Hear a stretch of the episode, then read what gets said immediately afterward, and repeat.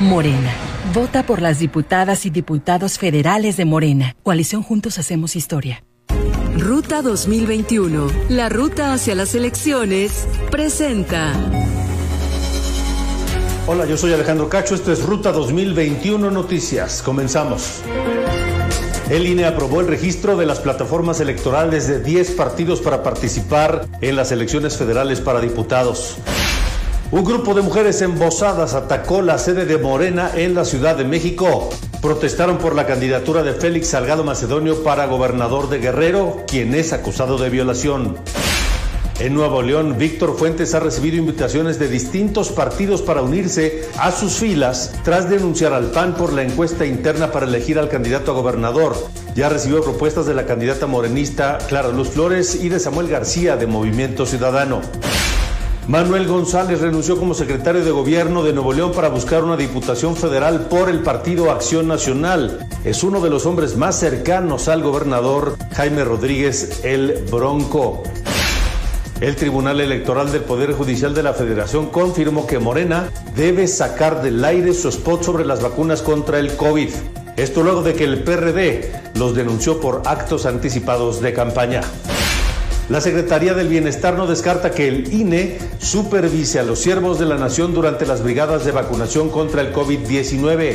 Ya firmaron acuerdos para evitar el uso electoral de los programas sociales. Esto y más en las distintas redes de El Heraldo de México. Yo soy Alejandro Cacho, a mí me encuentra en todas las redes sociales como arroba cacho periodista. Gracias y hasta la próxima.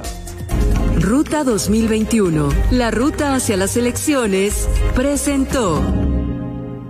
Heraldo Radio La Paz, 95.1 FM.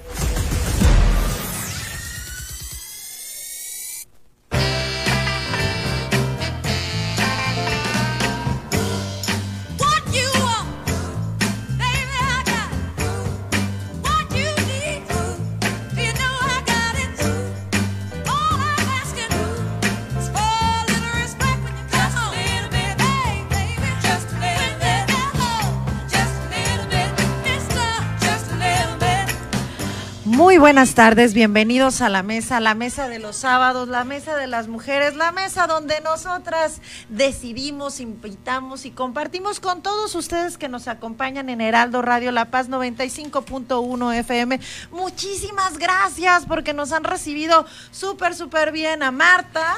Hola, ¿qué tal? Muy buenas tardes. Los invitamos para que nos acompañen en esta mesa de sábado. Nash.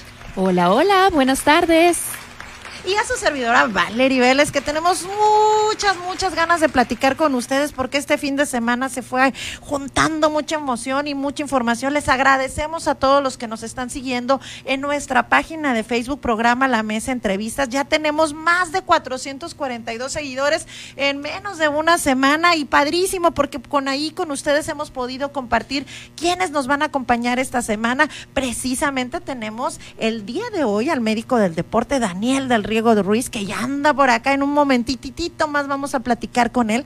También tenemos a la candidata gobernadora Elizabeth Guayas y al experto en cine, porque ya vamos a abrir las apuestas para los Óscares, que es Arturo Garibay, que desde la ciudad de Guadalajara nos va a estar compartiendo lo más, más, más importante de el cine para el siguiente fin de semana.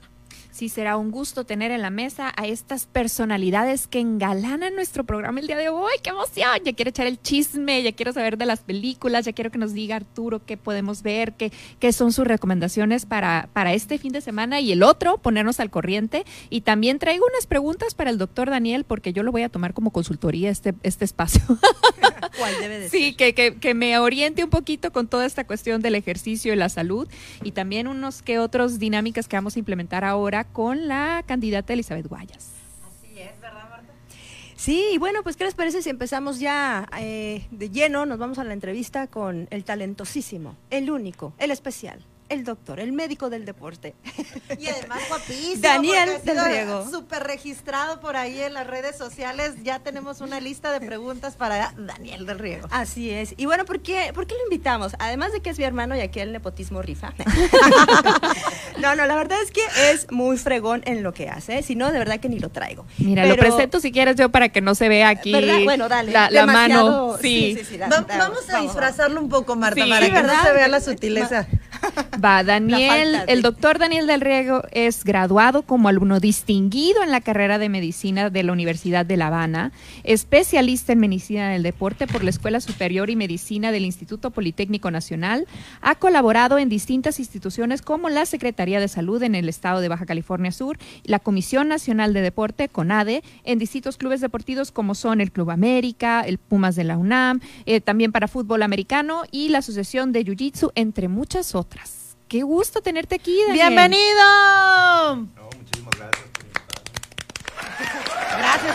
Ah, y agradecemos también a Saúl que nos está en los controles, ahí nos va a ir dirigiendo. Ya aquí hay saludos de Quique por aquí, ya vamos a estar escuchando y muchos temas tenemos por aquí porque independientemente de ser hermano de nuestra queridísima Marta del Riego, pues el tema de la salud ha tomado mucha importancia, sobre todo yo creo que la pandemia nos hizo darnos cuenta que teníamos que reenfocar a prevenir más que eh, al tema de medicina como tal.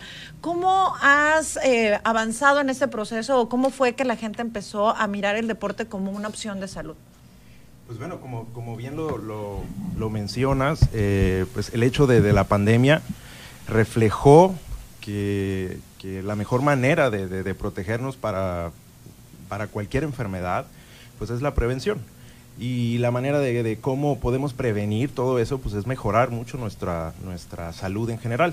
Eh, lo vimos, pues no habiendo ningún tipo de, medicamento específico para, esta enfermedad, y pues era, eh, era el, hecho de que las personas con peor, eh, peor salud, con, enfermedades eh, crónico-degenerativas, pues tenían peores, eh, peor desenlace en, el hecho de, al estar infectados de, coronavirus. Este, y afortunadamente también antes de la pandemia ya venía, sobre todo en México, que había poca cultura realmente de- de- del ejercicio, eh, del ejercicio físico.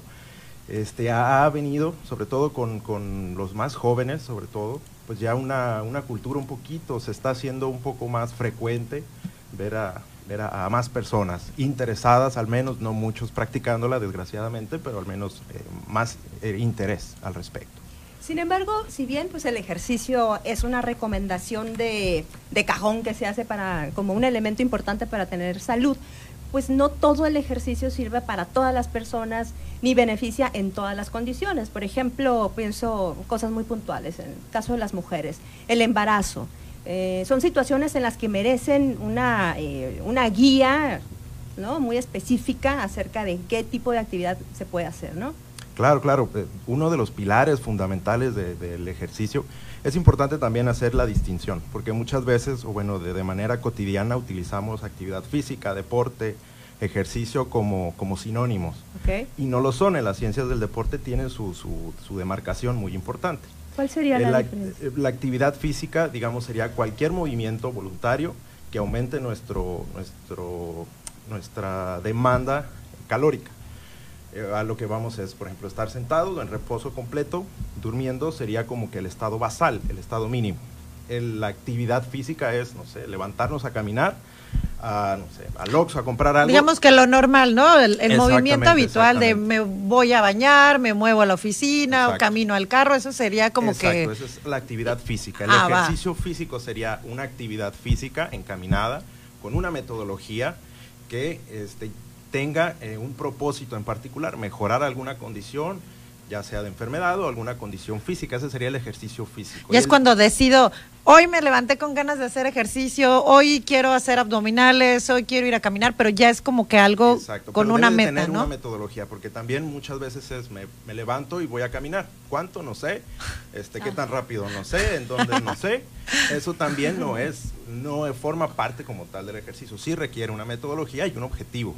Y en justo, particular. justo como dices, este, ¿qué tipos de metodologías para el ejercicio son las que tú recomendarías específicamente para personas que pueden tener, no sé, problemas de obesidad o que tienen diabetes? ¿Qué podría ser? Eh, las recomendaciones generales también de la OMS, de la Asociación Americana, sobre todo de- del deporte, pues son muy generales realmente. Eh, un aspecto, otro aspecto importante también, pues de la especificidad, y como decía Marta, pues no todos los individuos, no todas las personas son iguales, pero hay, ahora sí que como hay medicamentos, hay metodologías de, de- de prescripción del ejercicio, hay un sinfín, todas eh, son muy útiles, así como todos los medicamentos tienen su, su- su prescripción específica, también el, el deporte, perdón, también el ejercicio físico. Este, entonces hay, para cada persona hay un, un- una- un método específico, pero yo siempre digo a los pacientes que el mejor ejercicio físico es el que vas a hacer toda la vida. O sea, no, no importa que yo te prescriba y te mande a hacer el, el súper, lo más novedoso de- del ejercicio físico y lo último de lo último y súper complejo, si no lo vas a hacer, Claro, si no que te se gusta vuelva hacerlo. parte de tu día a día, ¿no? Claro. Que, sea, que no se vea como la de aquí en adelante me voy a poner a hacer ejercicio y me voy a poner las pilas. No, que sea parte de tu vida el ejercicio. Exacto. Nadie, a nadie le sirve un atleta de alto rendimiento de tres meses. O sea, sí, Claro. ah, voy a correr todos los días, voy a hacer la super dieta y ya al mes, ah, ya. no, y Entonces, aparte es un desgaste. Yo soy de esas, ¿eh? yo, soy- Exacto. yo reconozco y me avergüenzo de eso, pero este, he conocido muchos gimnasios y muchos recorridos, pero nunca he logrado hacer esta disciplina de a tal hora me levanto, voy a hacer eh, tal actividad. Conozco muchas personas que dicen, no, me levanto a las seis, voy al gimnasio, a tal hora voy a caminar. ¿Cómo propondrías o cómo podemos acercarnos a ya ir generando una disciplina o hábito. saber qué, qué puedo hacer yo para acercarme a tener ya algo más planeado, pues? La pregunta del millón. Es, digamos, es el problema que, que tienen todos, o tenemos todos. Yo incluso, pues, digo, es, es en lo que me dedico y yo también sufro de eso y también me da una flojera inmensa. Ok, ya me siento más. Y ya no me siento tan juzgada. No, no, no, Puedo- realmente Ya es- puedo sacar es- la panza. No, realmente es el, el problema, ahora sí que fundamental, cómo, cómo motivar a las personas para, para lograrlo. Dos aspectos para mí muy importantes en la planificación o, o al momento de, de hacer un, un, pues sí, un- un- una evaluación a una persona, a un paciente o a un atleta, es eh, que debe de, uno, ser el ejercicio eh, divertido para la persona, digamos, lo debe disfrutar. Claro. Porque no, o sea, no tiene caso hacer, porque es importante, es lo Algo más tedioso importante. que-. Exacto. O sea, te- no te gusta eh, andar en bicicleta y te compras una bicicleta, ¿no? Exactamente, o sea, es- no tiene ningún sentido. Se vuelven en percheros ahí. Exacto, Ay, exacto, yo. Exacto. es, Muchos es. pacientes, por ejemplo, me dice uh, hace uh, un tiempo, le dije, no, pues mira, puedes empezar haciendo esto, esto. La recomendación me dijo, doctor, realmente no lo voy a hacer. No me gusta correr, no me gusta caminar. Ok, ¿qué te gusta hacer? Me gusta levantar pesas. O bailar. Ok, o bailar. Digamos, uno de los pilares debe ser divertido, debes de disfrutar lo que haces. Si no, no tiene ningún sentido. Y el segundo... Y no lo vas a sostener. Exacto, exacto, sobre todo. Y en un, eh, en un segundo, digamos, no, no, tan, no, no menos importante, el hecho de que sea seguro. Que bueno, ahí también pues entro yo, sobre todo el médico, la figura del médico del deporte debe ser, digamos, el que, el que entra ahí. Ok. Este, interviene para Exacto, porque tiene que ser seguro, porque no tiene ningún caso. Así como que si no lo disfrutas, no lo vas a, no lo vas a hacer un hábito. Si no es seguro, pues te vas a lesionar. Y Claro. eso también pasa mucho, que uno inicia un, un plan de, de actividad, de ejercicio físico y se lesiona. Y entonces es O un- nunca hiciste ejercicio y se quieren aventar 300 sentadillas en, Claro. unas- en un día, ¿no? Exactamente. O y le hiciste ejercicio y hace 20 años y crees que vas a volver a como estabas hace 20 Al años. y desempeño que no, tenías, Exacto, sí. y obviamente no. No. Sí, mi papá está escuchando decir, es que yo eh, practicaba tenis, nadaba, yo sí, Ah, pues va. sí, ajá. No, y fíjate, ahorita comentas algo que a a mí me llama mucho la atención, esta cuestión de empezar a hacer ejercicio sin una orientación es peligroso. Eh, luego vemos cómo se ponen de moda ciertas rutinas de ejercicio, las simples sentadillas. Yo aquí yo dije que iba a agarrarlo de consultoría, ¿no? Pero ahí voy. Perfecto. Yo tengo una rodilla que me truena, ustedes no tienen idea. Pero entonces, si no tengo la posición correcta, aquí ya varios levantaron la mano. si no tengo la posición correcta para hacer la sentadilla, lo que voy a ocasionar es una lesión, ¿no? Claro. Entonces, ahí es donde es necesario tener a un experto que te diga, ¿sabes qué? Por la lesión que tienes en la rodilla, no te conviene hacer este tipo de ejercicio, mejoras este otro, y así, ¿no? Varias otras rutinas que pudieras tú orientar. Exacto, exacto. Herramientas para, para el ejercicio físico hay muchísimas, muchísimas. Y ese es uno de los riesgos. Eh, uno que inicias una, una, un ejercicio físico sin una orientación adecuada, pues está el riesgo de, de lesionarte. Y más si tienes, digamos, un antecedente ahí. Eh, sí, es importantísima la evaluación. No todos son iguales, no todas las rodillas son iguales. Todos pudimos ser atletas de alto rendimiento, pero la rodilla, ¿no? Siempre. Ay, yo- lo, lo malo es que yo me la lastimé, pero yo no era atleta. Es y, y, que, y por cierto, y esto abre un paréntesis que quizás con eso debía haber pe- empezado porque, bueno, yo te conozco, evidentemente, y pues ya doy por hecho como Un que la gente, más o menos, ya me has conocido, y doy por hecho como que la gente sabe exactamente qué, qué áreas o, o en qué situaciones puede intervenir un médico del deporte. ¿No puedes, ¿Nos puedes ampliar sobre Claro. precisamente sobre tu área de expertise? Pues sí, digamos, es, es una especialidad muy, muy, muy joven. Realmente es un pues, sui generis totalmente, porque no es la, digamos, la tradicional en la que pues, te desenvuelves generalmente en un hospital y si acaso en, una, eh, en un consultorio privado. Si esta depende, el, el, el quehacer del médico del deporte ahora sí que depende en, en, El área. en dónde va a estar. Mm. Si vas a estar en un área de alto rendimiento, el enfoque es totalmente diferente, la- la- el objetivo es totalmente diferente.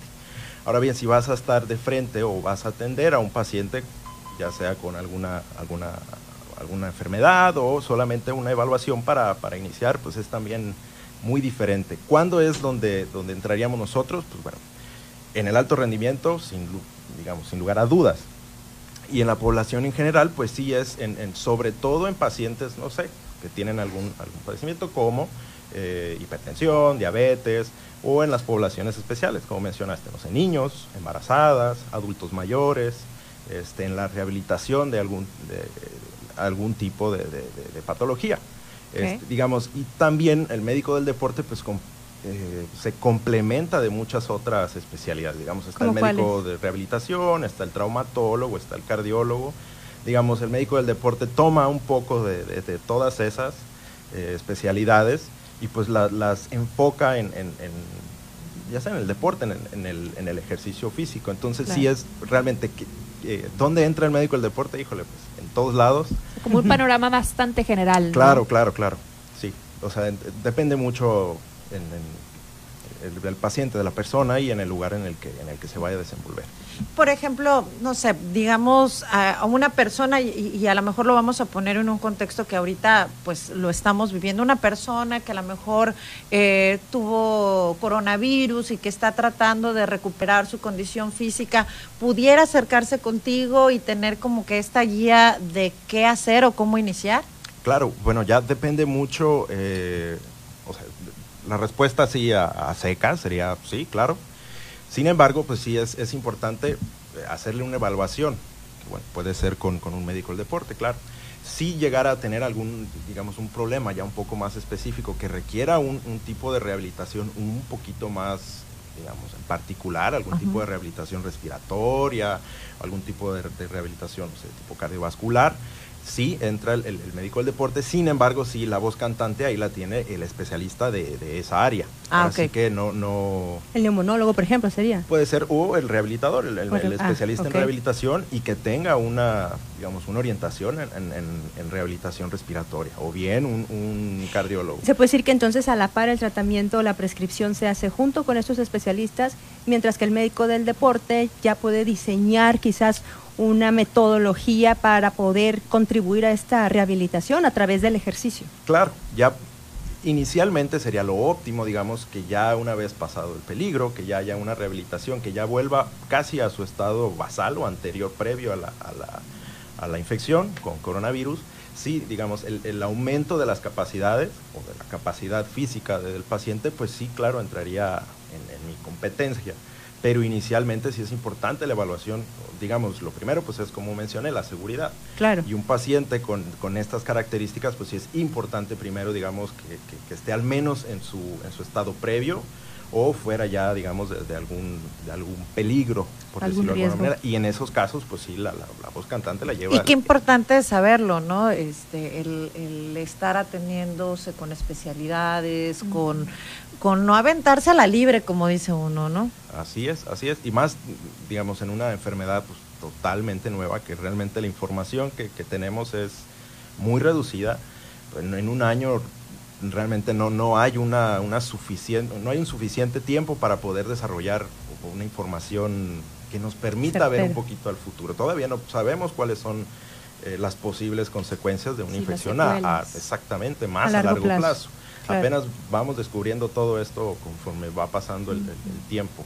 Entonces sí es muy, muy importante que los que más tengan experiencia en, en es- en casos similares, por decirlo de alguna manera, pues sí lleven la, la- la batuta en esos casos. Muy bien. Ah, Oye, a mí me gustaría saber, cambiando un poquitito de tema, este, hay muchas eh, suplementos alimenticios que empezamos a tomar, proteínas, porque nos dijo un amigo, porque nos lo recomendó tal vez incluso hasta el entrenador del gimnasio, y de repente pasa que empezamos con el suplemento y empezamos a subir un poquito de peso y subimos y subimos, o pasa que no nos podemos dormir, que estamos muy acelerados, o sea, todos estos efectos secundarios que podrían venir por empezar a tomar este tipo de sustancias, ¿no? ¿Qué tú recomendarías que hiciera la gente antes de empezar este, a, consumir? a consumir bueno cualquier suplemento. Realmente aquí pasan digamos varios varios fenómenos. En el deporte es muy eh, está, está lleno de mitos está lleno de gurús. Eh, al que ves tú más fuerte en el gimnasio pues él de seguro debe saber más y no es necesariamente así. Y también pasa algo que con los suplementos al no estar eh, regidos o digamos la legislación no es tan clara en este tipo de, de- de- de, sí, pues sí, esa de es productos al no ser medicamentos digamos ahí la, la legislación es un poquito más flexible. Entonces los la- los ingredientes que pudiera llegar a tener este pues sí eh, son muy variables tienen algunos vienen en, en diferentes cantidades no todos son para todos y también los que tienen mayor eh, baja- mayor cantidad de, de estudios científicos que los que los avalan que los que los comprueban eh, son muy pocos realmente los suplementos que, que funcionan O suelen Entonces, ser más costosos también, ¿no? también, es, es una, pues, digamos, otra característica. Pero sí es importante acercarte eh, siempre con un profesional, no el entrenador. Él puede tener un conocimiento, pero no es, ahora sí que hay que ser claros, saber hasta dónde llego. Igual yo, mi competencia como médico del deporte, hasta dónde llego y, y debo ser así que humilde. Como decías ahorita, ¿no? O sea, hasta ah, conocer hasta qué parte Claro, puedo claro. realmente ayudar y cuándo se vuelve algo nocivo, ¿no? Claro, como profesional eso creo que también es un aspecto muy importante, saber hasta dónde llego realmente y no, no, no tener ese extra por quererme ver un poco Por mejor. ego. Exacto.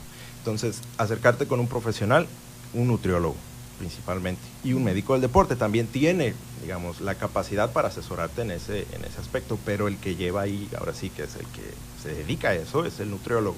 No el que llevó un curso de dos días en internet, el nutriólogo, un nutriólogo y de preferencia uno que tenga una especialidad en, en, medici- en- en nutrición deportiva, porque también no todos los nutriólogos tienen, tienen esa capacidad. Eh, hay otra cosa que también yo no sabía que habían dentro de la nutriología, nutriologías, no sé si será correcto, Nutrición, pero sí. nutrición, nutriología, este, haya también especialidades y ahorita ya me voy enterando Claro. que también, ¿no? Claro, Qué importante es conocer todo este tipo de situaciones. Exacto, sí, es, el deporte está lleno digo, de, de gurús, está lleno. Y en internet más ahora, es todo mundo o alguien tiene cuerpo este, un poco atractivo, cualquiera de los dos sexos, y ya se siente con, con la Y empieza a dar consejos, ¿no? Claro, o sea, y no, no, no funciona así, pero sí tenemos que ser muy, muy, muy cuidadosos en eso. Y le digo, yendo al, al gimnasio, se ve alguien, no sé, o levanta mucho peso, o, o alguien que, que se ve que tiene tiempo yendo ahí y ya creemos falsamente que Sí. tiene, O tiene que la te puede responder a ti tu situación específica, ¿no? Exacto, Y a lo mejor exacto. pues no tiene el conocimiento de que tuviste alguna enfermedad o que tienes una lesión. Exactamente, exactamente. Entonces también tenemos que tomar nuestra salud en, en- ¿En realmente en serio? nuestras manos, porque se las dejamos también a los profesionales. O sea, a lo que voy es, eh, nosotros somos responsables de nuestra salud y, y si vamos a tomar algo, por más que nos digan natural, el veneno de una víbora es natural y no, no, es, no es bueno. Digamos, no todo por ser natural a todo mundo le, le hace bien. Es beneficioso. No por ser un suplemento es, es adecuado para, para cualquier persona. Entonces, no tomes nada si no te asesoras con un profesional. Con quien corresponda. Exacto, Así es. exacto. Bueno, también eh, tenemos, te mando saludos Manuel CR. Sí. Saludos, saludos. Sí, y bueno, eh, o también puede guiar en la práctica del ejercicio, ya sea de alto rendimiento o, el, o la persona que a lo mejor tiene alguna condición, alguna enfermedad, algún padecimiento que desea iniciar un deporte, entonces puede acudir a un médico del deporte para orientarse en qué hacer, cómo hacer, y etcétera, etcétera. Exacto. Y también durante el, el- el, digamos, su plan de entrenamiento evaluar. Ah, Lo que no es medido no puede ser mejorado. Tú, puedes, tú, por ejemplo, pones programas de deportes, programa de ejercicio, alguna metodología. Claro, claro, se hacen evaluaciones previas a, a alguna persona en particular y se hace un plan. Obviamente todo eso hay que ser, hay que ir reevaluando porque todo plan, digamos, Es flexible, ¿no? Exacto, exacto. No también hay que ser rígidos y lo importante es evaluar. Perfecto, pues ya, ya nos están avisando que nos vamos a, a nuestro primer corte. ¿Algo más que desees agregar ya para irnos? ¿Tus No, redes no. sociales, dónde te podemos encontrar? Sí, por favor, compártenos tus redes sociales para Eh, poder Daniel estar del en Riego, contacto. Ruiz. eh, en, en Instagram creo que estoy como B de, del Riego. Ruiz. Y, y ya, me pueden seguir ahí y cualquier duda o, eh, o cualquier cosa, pues me pueden escribir por ahí. Yo con mucho, muchísimo gusto le- les O a través también de la página. Claro, claro, claro. Con mucho gusto, muchísimas gracias Daniel, te vamos a hacer llegar todas las dudas que están, te manda también saludos Miriam Valtierra, saludos de Fernando Arellano, muchísimas gracias a todas José las personas Riego, que nos están primo, primo. acompañando precisamente en el programa y vamos a poner ahí también la liga para tus redes sociales, precisamente para las personas que estén interesadas en alguna consulta y ya en específico, muchísimas gracias Daniel y estamos aquí esperándolos en la mesa. Vamos al corte.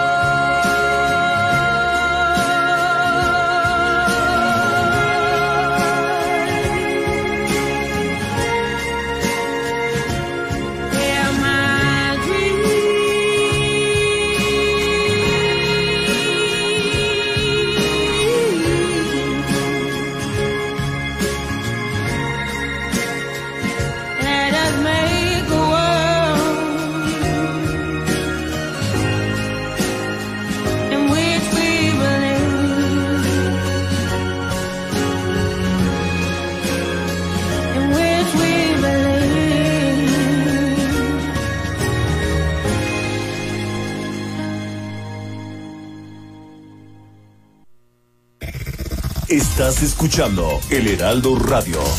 XHB CPZ FM en el 95.1 FM. Transmitiendo con 25.000 watts de potencia desde Ignacio Allende 530, zona central. Código postal 23.000. Plaza Allende L12, La Paz, Baja California Sur. Heraldo Radio La Paz. Una estación de Heraldo Media Group.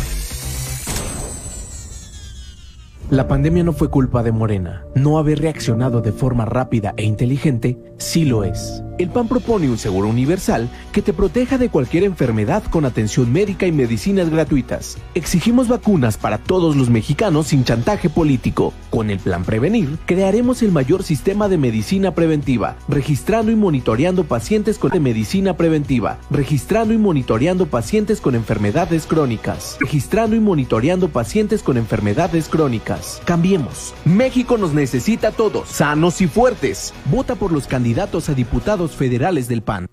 En Morena defendemos la voluntad del pueblo. Somos la voz de quienes no habían sido escuchados, quienes son la razón de la lucha por la cuarta transformación. Por eso acabamos con los excesos, los moches y la corrupción, para devolverle al pueblo lo que siempre ha sido suyo. Sigamos unidos para consolidar la cuarta transformación. Este 6 de junio, defendamos la esperanza. Vota por las y los diputados federales de Morena. Coalición Juntos Hacemos Historia. En el 95.1 de FM, Heraldo Noticias La Paz. La información más relevante generada al momento. Germán Medrano te espera con lo más actual de La Paz, Baja California Sur, México y el mundo. De lunes a viernes a las 2 de la tarde. Heraldo Noticias La Paz.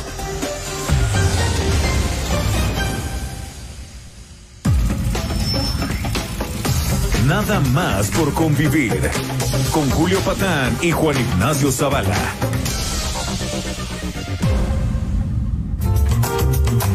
Hola, ¿qué tal amiguitos? ¿Cómo les va? Esto es nada más por convivir, su programa favorito, la alegría de chicos y grandes aquí y en Europa del Este, eh, digámoslo abiertamente, ¿no? Ya, ya.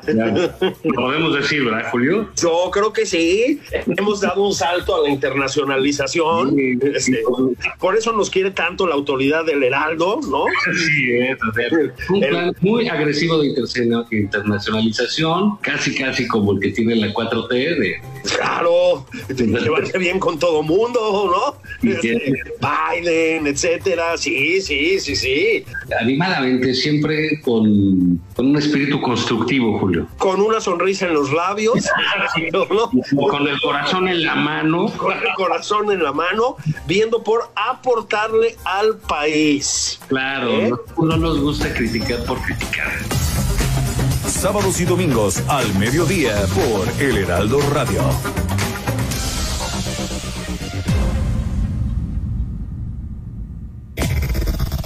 Desde La Paz, la mejor señal informativa y de contenido.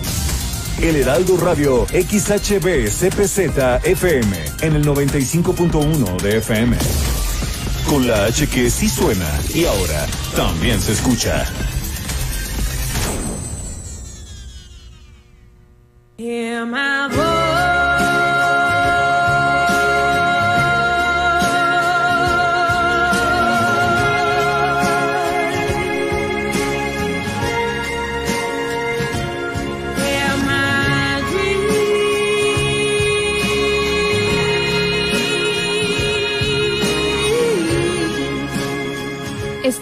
Escuchando Hear My Voice, que es mejor canción eh, original nominada para esta entrega de los Óscares y la pueden escuchar en la película del Juicio de los Siete de Chicago.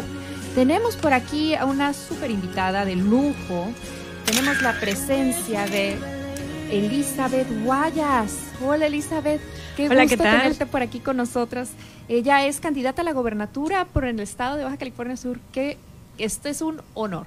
Ay, muchísimas gracias, estoy muy contenta de estar con ustedes. Además, me comentaban que es el segundo programa. Y fíjate que ya hay algunas personas, amigos, que nos están escuchando, así que también les mando un abrazo. Me dijeron, oye, ¿y a qué horas entras al aire? Y yo, ay, qué padre que estén al pendiente.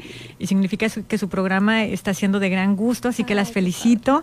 Y es muy bonito, mujeres empoderando mujeres. Así es, sí, para eso son estos foros, ¿no? Para aprovechar y echarnos las porras entre nosotras. Así es, claro.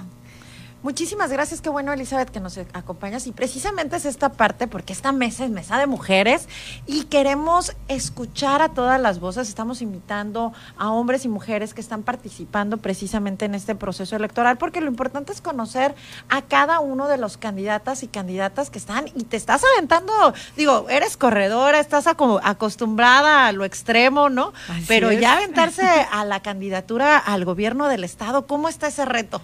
Pues la verdad que es un reto maravilloso porque a lo largo del tiempo y de todos los años eh, he estado ya participando en dos candidaturas.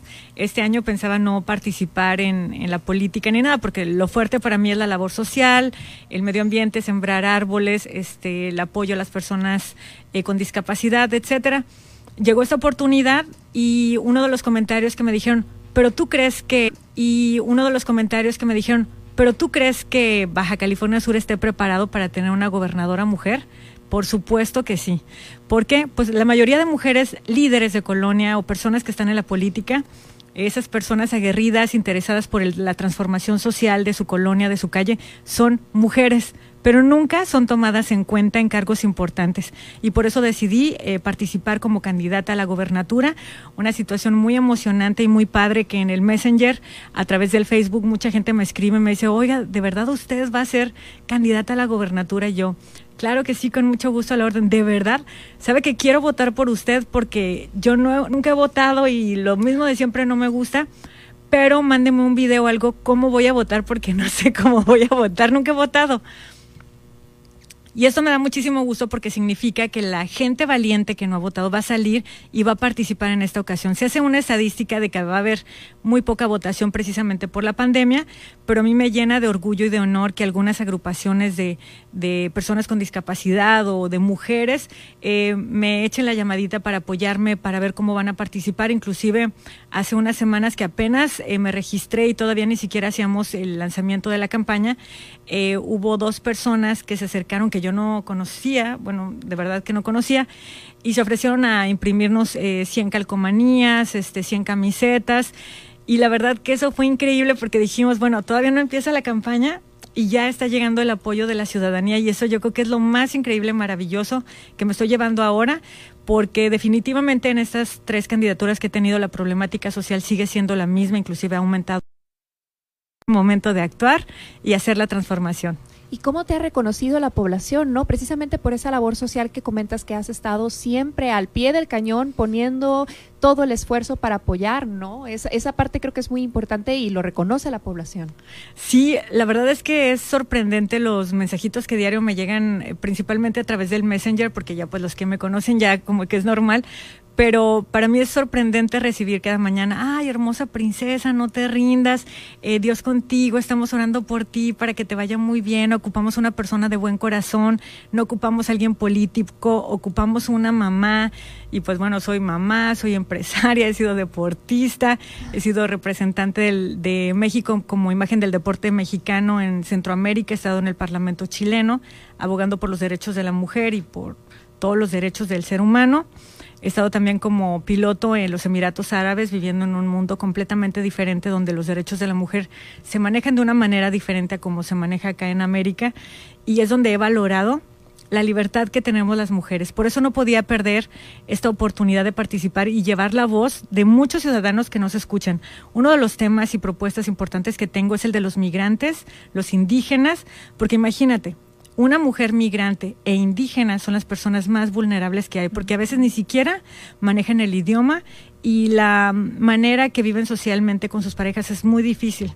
Entonces, aquí en Baja California Sur tenemos muchísimos campos agrícolas, muchísimos migrantes, seguido vemos gente en la calle que no recibe apoyo ni nada y tenemos que tener un departamento, un área especial, una dirección donde se pueda ayudar a ellos al menos a repatriarlos y que tengan apoyo médico porque es increíble y difícil las situaciones o las historias que podemos escuchar. Sí, es terrible el caso. Este, a mí me ha tocado personalmente eh, enterarme de situaciones en las que incluso se presta a este vender en la calle, pedir limosna, a este vender en la calle, pedir limosnas, porque no hay manera en que pueden conseguir eh, pedir limosnas, porque no hay manera en que pueden conseguir empleo. Entonces, porque no hay manera en que pueden conseguir empleo. Entonces, la misma hay manera en que pueden conseguir empleo. Entonces, la misma situación en la que están viviendo los empuja y han encontrado cerradas las puertas para conseguir apoyo, ¿no? Por parte de muchas instituciones, lamentablemente. No, lo que pasa es, que hay gente que viene engañada, gente que, que enganchan en el centro del país, en las zonas indígenas donde hay mucha más pobreza, más necesidad, y los traen con la falsa esperanza de que aquí van a poder remontar en esta situación en la que viven allá. Y una vez que llegan acá, pues en los, en los grandes campos, en, son, son trabajos que a veces son por temporadas. Entonces, una vez que ya no, ya no necesitan esta mano de obra, bueno, pues ¿qué haces con ellos, no? Así es, y es un tema que por no ser personas votantes no están tomadas en cuenta en las propuestas. Entonces, ese es un punto muy importante por el que nosotros queremos llevar la voz de esos ciudadanos que viviendo en nuestra localidad son parte de nuestra ciudadanía. Por supuesto. Y en ese sentido también el el partido Fuerza por México eh, es afín al proyecto de la, cuarta, de la cuarta transformación del presidente Manuel López, Andrés Manuel López Obrador. Eh, ¿Cómo tu plataforma política va también en ese sentido por ser parte de, Fuerza por México? Por ser bueno, eh, todos los partidos políticos tienen unos estatutos maravillosos, increíbles, unos ideales impresionantes en todos los partidos que he leído. Es increíblemente bueno. Pero la diferencia es que este es un partido nuevo que se formó ahora recientemente en octubre y que está dando la oportunidad a 300 mujeres para ser diputadas, candidatas a diputadas federales, por lo que desde el Congreso de la Nación se va a poder generar una transformación a través de la perspectiva de la mujer, que es armonía, transformación, unión y trabajo, y que no se ha llevado a cabo últimamente y que lo vemos en las propuestas de los políticos varones, donde siempre son las propuestas de siempre. Por ejemplo, hablan acerca de agua para todos todo el tiempo, cuando Baja California Sur es el primer estado en desertificación del país, eh, donde el agua no es suficiente porque no hay suficientes lluvias, no hay retención de estas aguas y necesitamos un proyecto de infraestructura hídrico para retener el agua, por ejemplo, en Los Cabos, que llueve y se lleva los vehículos con todo y persona y durante el año no hay agua. Entonces, realmente tenemos que aterrizarnos con una visión de madre de mujeres, eh, que queremos lo mejor para nuestra familia, que es nuestra sociedad, y de esa manera creo que es donde vamos a transformar a través de Fuerza por México, que es el Partido Rosa. Y, y, en estas ideas, eh, finalmente, como lo decías, esta parte de involucrar eh, la experiencia ciudadana ha sido voluntaria. Has, digo, muchas personas quienes nos están escuchando y que nos están compartiendo por aquí te mandan saludos, José Luis. Eh, comentan esta experiencia que has tenido dentro del off-road, que es un medio que se cataloga o tradicionalmente son hombres, ¿no? Los que llaman la atención, estos grandes corredores y que los vemos en la baja mil. ¿Cuál ha sido tu ejemplo como mujer para poder participar en este tipo de actividades? Bueno, pues fíjate que para eso eh, recientemente el Día Internacional de la Mujer el 3 de el perdón, el 8 de marzo eh, publiqué, se publicó en Amazon eh, Internacional, que es la biblioteca más grande del mundo, el libro biográfico testimonial que se llama Diario de una campeona con valores, una historia para tocar tu corazón y transformar tu mente. Porque me di cuenta que a través de mi testimonio de vida mucha gente le ha gustado la visión de creer es crear construir eh, y no fijarse en el pasado ni en lo negativo. Y en este libro encuentras eh, cómo llegar a ser un campeón en la vida y, y ahí encuentras los cuatro elementos para ser un campeón en la vida. Número uno, tienes que creer en ti. Número dos, tienes que ser positiva. Número cuatro, número tres, nunca, nunca, nunca te rindas. Y el cuarto y el más maravilloso que me ayudó a, a ganar los campeonatos y no rendirme porque nunca había habido una mujer campeona de automovilismo todo terreno, quizá en el mundo porque no encontré en internet a, a alguien que haya ganado antes que yo. Y encontré que había un mexicano que se llama Tomás Alba de Sombrerete, Zacatecas, un hombre migrante igual que nuestra familia y que de repente se hizo famoso a nivel mundial porque logró la conectividad eléctrica que eh, mundialmente conocido como Tomás Edison, pero realmente es Tomás Alba Edison. Y él eh, creía en Dios y eso es lo que le daba la fuerza de no rendirse y salir adelante. Entonces, de la misma manera, logramos hacer esto y lo que llevamos en este mensaje, en esta candidatura y también en el libro, es que a través de tocar los corazones podemos transformar la mente de las personas y salir adelante. Claro, te tienes que reunir con los especialistas, los más inteligentes, los más conocedores, los más trabajadores para hacerlo y estamos formando un equipo muy padre que podría ser nuestro gabinete, que ya llevamos yo creo que el 30 o 40% del gabinete estatal que estaría trabajando con nosotros porque estamos encontrando gente muy valiosa que precisamente no ha sido tomada en cuenta en los gobiernos. Gente con patentes importantes de tecnología que no se conocen, que no se sabe y que los podemos utilizar aquí en el Estado. Eh, hay mucha eh, pues Baja California Sur tiene el más alto índice de universitarios. Eh, tenemos un turismo científico donde tenemos, somos la ciudad con más de 5 mil científicos, eh, que es el más grande en, que el resto del país, así es pero no vemos dónde se aplique esos conocimientos y en este caso estamos trabajando también en eso. Sí, que no se vayan a otro lado, no, esa es la cosa. Se forman aquí en el Estado, pero ¿por qué se van? Que nos dejen aquí parte del conocimiento y todo el desarrollo que han este, logrado a través de sus carreras, ¿no? Eso que se, que se implemente en nuestro Estado. Exactamente. Eh, también hablábamos acerca de cómo ah, detonar económicamente nuestro Estado, pues turísticamente, pero necesitamos abrir todo el abanico turístico, como decíamos, lo que es el turismo científico, el, el turismo náutico, tenemos el turismo deportivo, que en este caso una de las propuestas es que Baja California Sur sea la capital Nacional del Automovilismo, donde tengamos un museo eh, amplio, grande, que reconozca a todos los campeones de automovilismo, la tecnología que se ha utilizado, que se ha detonado en el off-road y que se da a conocer en empresas como, eh, bueno, voy a decir Toyota Racing Development, TDR, que probando los carros de carreras en la brecha sacan la tecnología, después aquí la prueban y luego la aplican en Japón para que ya traigan los vehículos. Entonces, esas cosas no se saben y mucha de esa tecnología ha sido de mecánicos sudcalifornianos. Órale. Pero no se ha profesionalizado, no se comparte esa información. Entonces, realmente tenemos un potencial sudcaliforniano muy importante, pero que no se sabe, como lo que decíamos.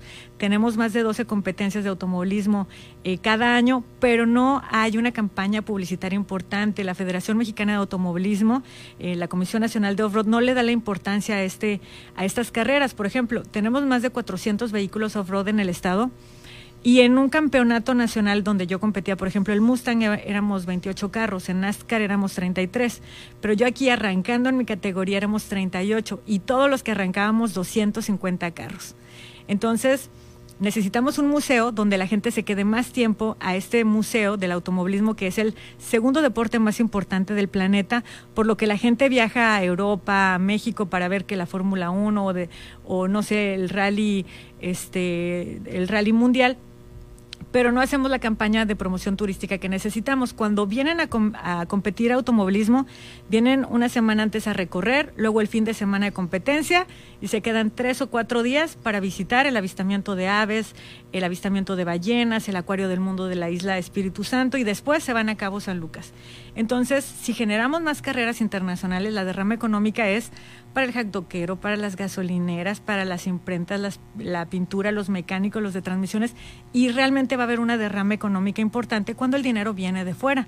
Si no, aquí nada más estamos cambiando el peso entre todos y no vamos a detonar. Y, y esto y esta parte que mencionas es importante, ¿no? Generar puntos intermedios donde se genere consumo, porque muchas personas y, de los comentarios que hay que de repente dicen, bueno, o sea que me gustan mucho las carreras, pero pues nada más dejan amolados los caminos y no se arreglan y, y ya después los rancheros se están quejando de que sus caminos, pero si se genera esta, esta infraestructura intermedia, pudiera ser eh, localmente también percibido de otra manera. Claro que sí. Eh, cuando tú compites en automovilismo, pagas un seguro de competencia. Este seguro de competencia, además que hay un seguro para eh, contra accidentes, el seguro de competencia cubre los gastos de reparación de caminos, atropellamiento de pollos, de alguna vaca o alguna otra situación, ya viene dentro de este seguro. Que los seguros se tardan tiempo en pagar y genera estas complicaciones públicas es diferente, pero ya está dentro del seguro desde que he competido hace más de 10 años. Como dices, ¿no? Bien gestionado este tipo de actividades, pues sí pueden ser muy atractivas, pero sí es. habría que gestionarlo bien, ¿no? Desde, también desde la seguridad, porque cuántos accidentes no, no han habido y que- han sido eh, prevenibles, ¿no? Y en ese y pues en ese sentido yo creo que si se puede gestionar algo seguro, algo limpio, algo que, que traiga beneficio, pues pues vale la pena. Eh, Elizabeth, y esto es en cuanto al turismo. Eh, somos una cultura que todavía desafortunadamente tenemos el machismo muy, muy internalizado, muy normalizado. Y, y- y en este sistema, desafortunadamente, las mujeres llevamos la de perder. Desde la institución, pues obviamente se ha tratado de, de- de- de atender a las mujeres. ¿Cuál es tu visión acerca de lo que se ha hecho de manera institucional eh, a través del Estado en materia de atención a las mujeres, sobre todo eh, víctimas de la violencia eh, intrafamiliar? ¿Y qué es lo que tú propones para poder eh, cambiar, reforzar, sustituir algo que no esté funcionando y que, que sea esencial para poder bajar los índices de... Pues mira, una de las cosas más importantes que estamos viendo ahorita al visitar las colonias y todo, lo que más nos están pidiendo las mujeres son guarderías. Porque la mujer depende mucho del hombre y si el hombre en estos momentos no tiene trabajo, pues se desespera, se vuelve violento precisamente. Y mientras las mujeres no tengan la seguridad donde dejar a sus hijos, ellas no salen a trabajar y se vuelve un, problema interno. Entonces las guarderías ayudarían muchísimo a dejar a los hijos en un lugar seguro y ellas poder seguir desarrollándose, capacitándose para poder eh, subsistir de una manera con mayor aper- apertura. Cuando tú eres una persona, como dicen, capacitada, es maravilloso porque si no estás capacitado, estás porque se prestan muchas cosas, eh, la oscuridad y la basura en muchas áreas de la ciudad, que es una de las preocupaciones más importantes que hay, porque cuando no hay iluminación en la oscuridad y cuando llegan de trabajar noche algunas mujeres, se prestan muchas cosas. Hay ahorita un grupo de feministas que nos vamos a reunir la próxima semana como una mesa de trabajo precisamente donde ellas nos van a estar platicando de manera más cercana las situaciones que se están viviendo aquí en Baja California Sur. También estamos ahorita en, pláticas de manera pues privada con algunas agrupaciones de personas desaparecidas, con algunas agrupaciones de personas desaparecidas, que mucho tiene que ver con las mujeres desaparecidas que no, que no se les da seguimiento a esos temas que hay un problema impresionante de personas desaparecidas aquí en el estado, que nadie habla de eso, que también no es un tema de generar votos y que por eso nosotros estamos eh, viendo esto. Hace unas semanas en mi Face estuve compartiendo en una sola semana la desaparición de cinco jóvenes, hombres y mujeres, en una semana se desaparecieron cinco jóvenes en nuestra ciudad. Increíblemente, jamás me lo hubiera imaginado. Eh, del 2012 al 2014 estuve participando con Policía Federal. 2014 estuve participando con Policía Federal eh, como presidente de la agrupación Voluntarios por la Paz, invita, teníamos el programa de reforestación, tenemos el programa de recicla papel y agua en las escuelas, entonces implementamos el de prevención del delito, que significa la prevención del rapto de adolescentes o niños a través de las redes sociales. Increíblemente en las escuelas públicas los niños a los nueve años ya tienen celular y chatean con desconocidos aquí en nuestro, nuestra ciudad de La Paz. Entonces, posteriormente a eso hicimos también la prevención de secuestro y extorsión en diferentes empresas o instituciones de aquí de la localidad y teníamos información de lo que estaba empezando a suceder, pues había balaceras y todo eso hasta que tuvimos que suspender porque la gente ya tenía miedo a salir y más a ir a un foro donde fuera la prevención de secuestro y extorsión. Gracias a Dios eso bajó, pero ahora se está viendo reflejado de otra manera y tenemos que hacer algo. Y las más preocupadas somos las mamás. Sí, esta parte está, está eh, siempre en el foco, ¿no? La cuestión de la seguridad y demás. Vamos, vamos a invitarte porque como te comentábamos, es nuestro segundo programa y estamos presentando las secciones y estamos haciendo algunos ejercicios con nuestros invitados, invitadas, precisamente pues para conocer más a fondo pues cómo piensas, eh, qué asociamos, ok. Entonces vamos a tener esta sección que se llama Las 10 Wow. Muy bien, muchas gracias. y la intención es una asociación de palabras. Vamos a decir, cada una de nosotras vamos a dar una palabra y te invitamos a que tú nos digas otra palabra con la que asocies la que te estamos diciendo. ¿Te parece? Claro, adelante. Sí, pues sí, se, se, siente muy emocionante, así que los radioescuchas yo creo que van a estar más emocionados de escuchar. No, y quienes nos están escuchando ya saben, nos pueden también dar sus sugerencias de palabras para poco a poco ir nutriendo todos estos ejercicios y, y conocernos un poquito más, porque esta, esta mesa es eso, es un compartir, es intercambiar ideas y pues vamos a empezar con las 10. Primer palabra, mujer. Armonía. Segunda, minería. No. Turismo. Abundancia. Animales. Ternura. Aborto. La vida. Salud. Es todo. LGTB más. Inclusión. Arte. Belleza. Educación. Éxito. Familia. Uy, la familia para mí es todo, es mi corazón, mi alma. ¡Bravo! Excelente, superaste el reto de las 10. Ay, gracias. Estaba más en silencio que, que más que vamos a Es que eso es importante, poner un poquito de tensión para... Porque si decimos, si te damos las palabras antes, ya las estás pensando. Entonces, no, el, la- el tema es la sorpresa, ¿no? Espontáneo. Aunque ¿verdad? fíjate que la minería es muy interesante porque la minería eh, en nuestro estado, por ejemplo, la isla San Marcos, es la isla que es este 100%, bueno, 99% eh, yeso y es una de las minas más productivas, es de cielo abierto, no contamina, es maravillosa y por muchísimos años ha estado dando trabajo. Eh, ahí está la otra minería de Guerrero Negro, que tenemos la salinera natural más grande del planeta. Impresionante Que- quien lo Sí, visite. maravilloso. Es de cuenta que me siento en la nieve con el viento y no puedes ni ver bien, te tienes que poner lentes de tan hermoso que es ahí. Y fuimos y encontramos un lugar, un vaso que produce perlas de sirena, así le dicen a la sal. Es una sal que de manera natural se hace redondita como una canica y es este... pues, ¿Ahí en Guerrero gourmet. Negro? Ahí en Guerrero Negro, Ah, sí mira, nos dieron no un sabía. tour y tienen el Salón de los Cristales.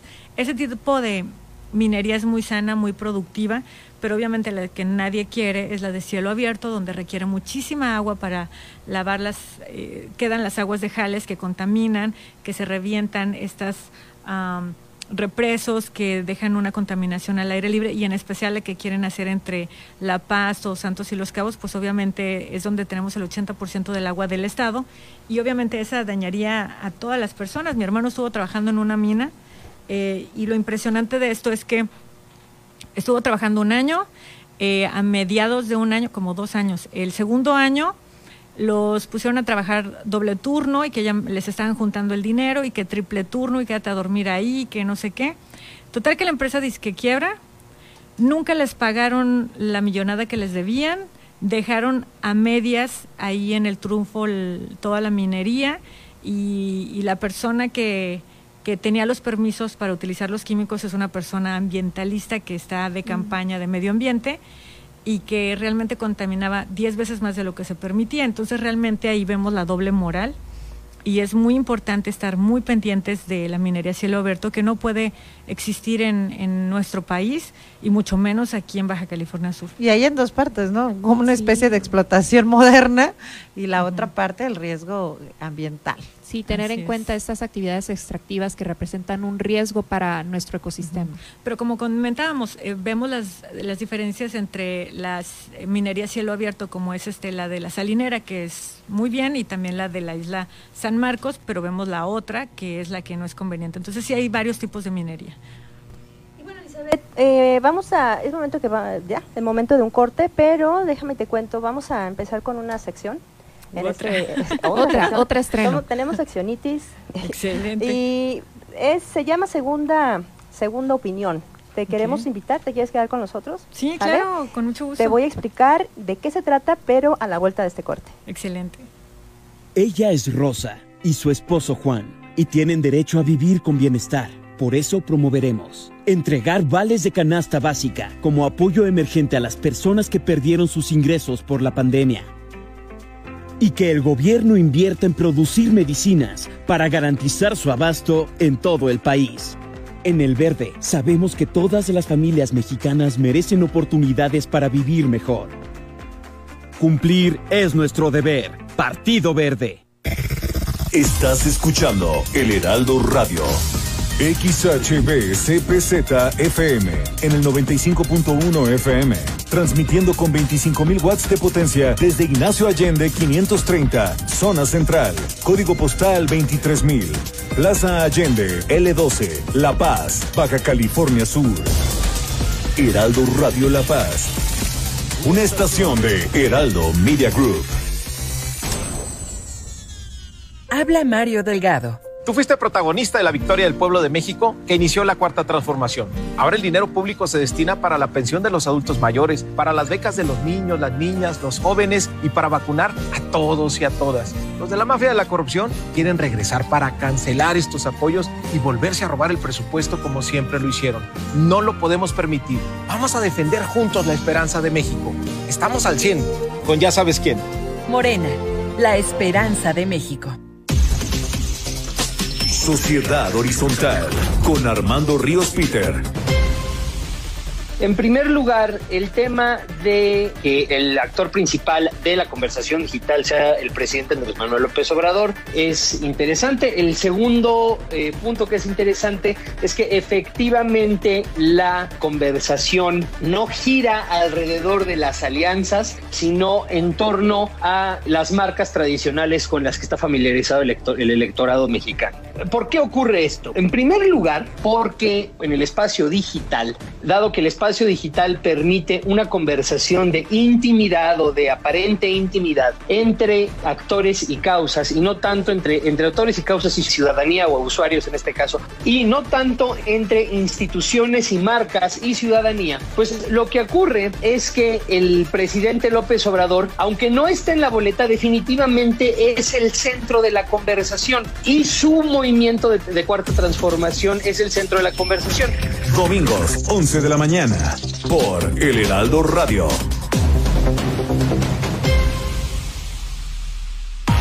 En Ruta 2021 te daremos la mejor información de las elecciones intermedias más importantes de nuestra historia donde estarán en juego 15 gubernaturas, la renovación de la Cámara de Diputados. También te daremos información sobre alianzas, candidatos y partidos de la votación más importante de la historia del próximo 6 de junio. Yo soy Blanca Becerril y junto con Alejandro Cacho los esperamos este domingo a las 4 de la tarde por el Heraldo Radio. Las entrevistas, los personajes que hacen historia y el análisis profundo de los temas trascendentes. Pedro Mazón los espera de lunes a viernes a las 8 de la noche para que junto con los expertos analizan la información que necesitas conocer. De frente en Baja California Sur. Por El Heraldo Radio 95.1 FM.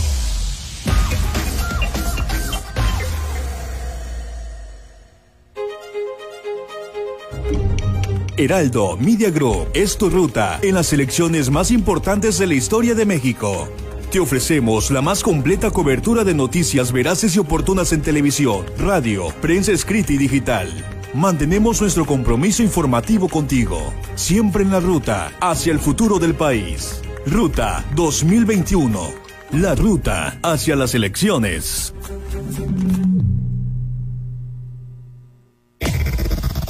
Desde La Paz. La mejor señal informativa y de contenido.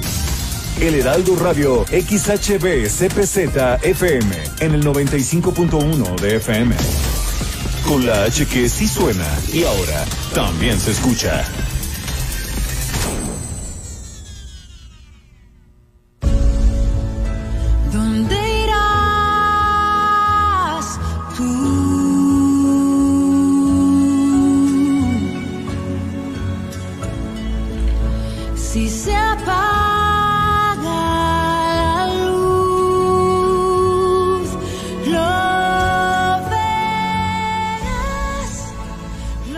Casi me pongo a cantar, pero no creo que, mi voz suene tan armoniosa como la de Laura Pausini con esta canción que se llama Yo sí, que precisamente seguimos escuchando a las canciones que están nominadas para mejor canción de los Oscars. Y es una canción que ella coescribe para la película La vida ante sí. Y precisamente Laura, por ahí encontramos información que en su disquera ya Laura Pausini, pues estamos hablando de una cantante ya consolidada y que tenía mucho tiempo que no escuchábamos en las estaciones, precisamente, pues ya su disquera le había dicho que ya no quería tener, eh, refrendar su contrato y estaban en toda esta negociación cuando de repente hace el boom esta canción y bueno, pues se acordaron de ella nuevamente y empezaron a buscarla y ha sido importante porque nos habla de la importancia también, ¿no? De, de que estas voces, sin importar la edad que tengamos las mujeres, pues siguen aportando y que hoy la vamos a escuchar el próximo fin de semana en la entrega de los Oscars cantando con toda esa hermosísima voz que pues no, no quiero opacar, ¿verdad? Con su luz. Yo creo que de las cinco canciones que están nominadas, esta es mi favorita, la de Laura Pausini. Está muy linda, la verdad sí está muy linda. Está muy, muy linda y sobre todo que, que enmarca de una manera eh, eh, fantástica la, la, eh, la- esta narración ¿no? en la película interpretada por Sofía Loren, cómo se da esa relación entre ella y, y un niño. Pero bueno, no, les, no, no vamos a spoilear nada Todavía no, y además si no nos, no nos vamos a adelantar. Sí, porque además al rato vamos a tener a Arturo Garay que desde la desde Guadalajara nos va a estar compartiendo. Te invitamos también a que nos sigas escuchando, este, Elizabeth, porque vamos a hablar precisamente con un especialista de cine que nos va a dar sus pronósticos, recomendaciones, porque pues vamos a hacer apuestas aquí en la mesa y bueno, quien tenga mayor número de aciertos a las películas nominadas a los Óscares, también aquí nuestro productor Saúl le va a entrar, pues le va a tocar pagar la cena. Entonces, más nos vale ganar porque el que pierda Paga. Sí, Va a somos de buen comer, somos de muy buen comer. Vamos a, a pasar ya a nuestra sección, pero antes quiero mandar saludos que nos están escuchando ahí del restaurante del Che. Querido Pablo, un abrazo y, y saludos a todos. A Fernando Arellano, Fer, ¿tú ya lo habías saludado o no? Pues lo podemos volver a saludar, Fer, pero sí, sí, claro que sí. es- Y los se está siguiendo desde la vez pasada y ahora otra vez se Sí. conectó también eh, Araceli García, Cheli querida, también está ahí, Anita, Anita Félix Herrera Y también. desde Chihuahua nos está escuchando Daniel Rivera Soli. ¿Qué tal? Y mi mamá también. Desde San Pedro. Oye, Señora Sí, mamá Nash, Pedro. saludos. ¡Saludos! Alan Flores también nos está acompañando por acá. Muchísimas gracias, amigo. Y vamos a empezar con esta sección. Sí, Vamos, vamos. a explicar un poquito y le dejo la explicación a la señora Marta del Río. ¿De qué se trata segunda opinión? Bueno, segunda opinión eh, son casos que nos, que nos llegan a través de inbox o, o a través de alguno de los canales personales de cada una de nosotras, en la que nos comparten alguna situación que les gustaría, eh, pues, ¿cómo decirlo? Como recibir una perspectiva diferente, quizás un, no, no me gusta la palabra consejo, pero digamos una mirada distinta, porque a veces uno está tan metido en una situación o en algún problema que que a lo mejor eh, las, las alternativas que tienes de solución están muy acotadas y, te viene bien una, una segunda mirada, ¿no? Otra mirada. Y nosotros la intención es tratar de contribuir desde nuestra experiencia, eh, desde nuestra, desde cómo percibimos los casos que nos llegan, pues tratar de dar esta, esta alternativa de, de- de- de tratamiento, por decirlo de alguna forma. Y bueno, pues vamos a empezar. Tenemos dos casos, seleccionamos dos casos. Queremos agradecer de veras a las, a las personas que nos estuvieron haciendo llegar sus casos por su confianza. Por supuesto que saben que nosotros protegemos el- el, eh, la identidad, pero ah, Sí, sí, ladrillo y cemento. Em, ¿Qué pasó? Empezó. Ok. A ver. Y estaba alargando porque no encontraba el principio. Acá lo tengo ya. Bueno, son. Em, eh, una, una persona, vamos a ponerle un nombre, a ver, ¿quién? Sofía. Sofía. Sofía. Bueno, Sofía tiene 35 años, es estudiante de maestría, está casada, tiene dos hijos, fue criada por sus abuelos maternos, aunque siempre con la presencia de su mamá. Desde que, dice así, desde que tengo memoria siempre he pensado mucho, siempre ante una situación imaginaba un sinfín de escenarios, en la mayoría escenarios malos. Eh, siempre estaba o suponía que, que, yo, que esto era normal, de hecho yo jugaba a imaginar que sucedían cosas feas y lloraba horrible. Luego regresaba que todo estaba bien y me, y me calmaba, de ese nivel, así nos dice. De las cosas que más recuerdo de niña era despertar a las 5 de la mañana en cuanto mi abuela encendía su carro para salir a trabajar y suplicarle que no fuera porque tenía miedo que le pasara algo y perderla. Siempre sonriente, feliz, el alma de las fiestas, pero también angustiada si no tenía motivos, me los inventaba. Después me casé, tuve a mi hija y mi ansiedad creció. Ya tenía a alguien que amaba más que a nada en el mundo y que dependía 100% de mí. En algún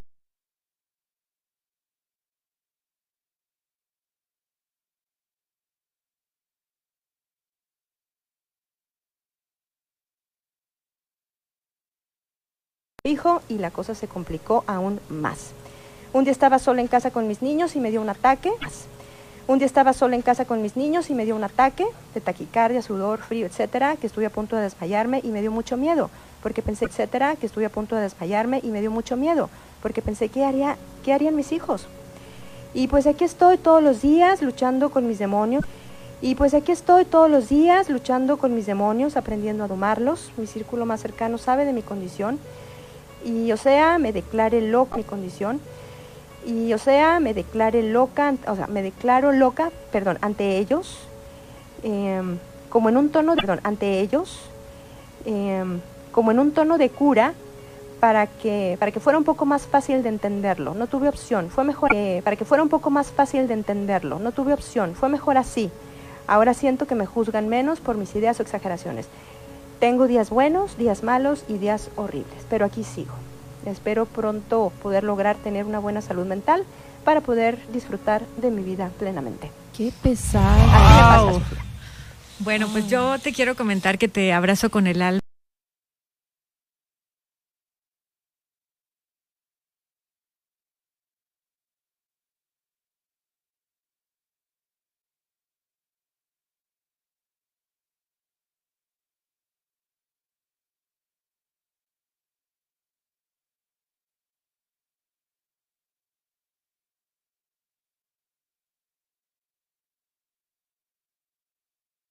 Lóbulo frontal. La serotonina es la hormona de la felicidad que va a ayudar a regular la hiperactividad cerebral y te va a ayudar muchísimo a sentirte mejor. Este té inclusive eh, sirve para las personas que tienen esquizofrenia, les ayuda muchísimo, no tiene ningún efecto secundario, pero lo más, más importante que puedes hacer es que hay que buscar al ser supremo, hay que buscar la espiritualidad, hay que acercarnos a Dios de alguna manera. No, no estoy diciendo que te metas a una religión o algo, pero sí que busques a Dios. ¿Y cómo, lo haría? Eh, como, terapeuta de medicina cuántica equilibramos el flujo energético de nuestro ah, sistema nervioso central, que es la cabeza y que manda la orden de construcción hacia la médula espinal y a todo nuestro cuerpo. Y tú puedes hacer unos ejercicios de respiración muy sencillos en la mañana, que dices, tomas aire por la nariz y dices, em, yo soy Sofía, una mujer maravillosa, única y irrepetible, y mi vida es bella. Y sueltas el aire por la boca. ¿Cómo funciona? ¿Podemos estar sin comer? Sí. ¿Podemos estar sin tomar agua? Sí. ¿Podemos estar sin respirar? Pues no. ¿Por qué? Porque la nariz, la oxigenación es el aliento de vida, pero también, científicamente hablando, la desintoxicación del cuerpo, el 15% es la sudoración a través del órgano más grande que tenemos, que es la piel, el 25% es pipí y popó y el 65% de la desintoxicación es la respiración. Entonces, ¿qué te recomiendo que hagas? Que salgas a caminar al menos 30, 40 minutos al día para que te oxigenes, veas el paisaje, puedas ver con tus ojos que la paz, la armonía está ahí, que hay cosas bellas como el amanecer, el atardecer, los árboles que si tú los riegas crecen y lo que siembras cosechas. Así que creer es crear, cree que lo mejor está por venir, porque así es, todas las cosas pasarán y también recuerda, el pasado ya pasó y no existe más. Así que a partir de hoy crearás el mejor día de tu vida, que es el día de hoy, la tarde de hoy, y mañana será mejor que el día de hoy.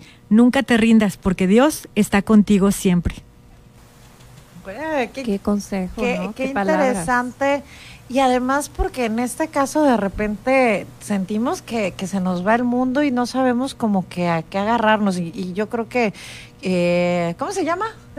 Sofía. Sofía, perdón, perdón, se me olvidó. Nombre, nombre que no es el Nombre que no es real, por eso, disculpen, por eso no me acordé qué nombre ficticio era. Este, Sofía, yo creo que la parte este muy eh, importante o destacable es de que lo reconoció, que ya estás atendiéndote, que ya estás trabajando en ti para precisamente ir encontrando estos elementos que te ayudan a tener una buena calidad de vida, ¿no? Sí, mira, yo estaba tomando algunos este, puntitos ahorita de notas. Eh, primero, yo creo que lo importante es Sí, yo sí te recomendaría que si te sientes de esta manera, sí acudas a un profesional, este, porque no es, no es algo agradable estar así.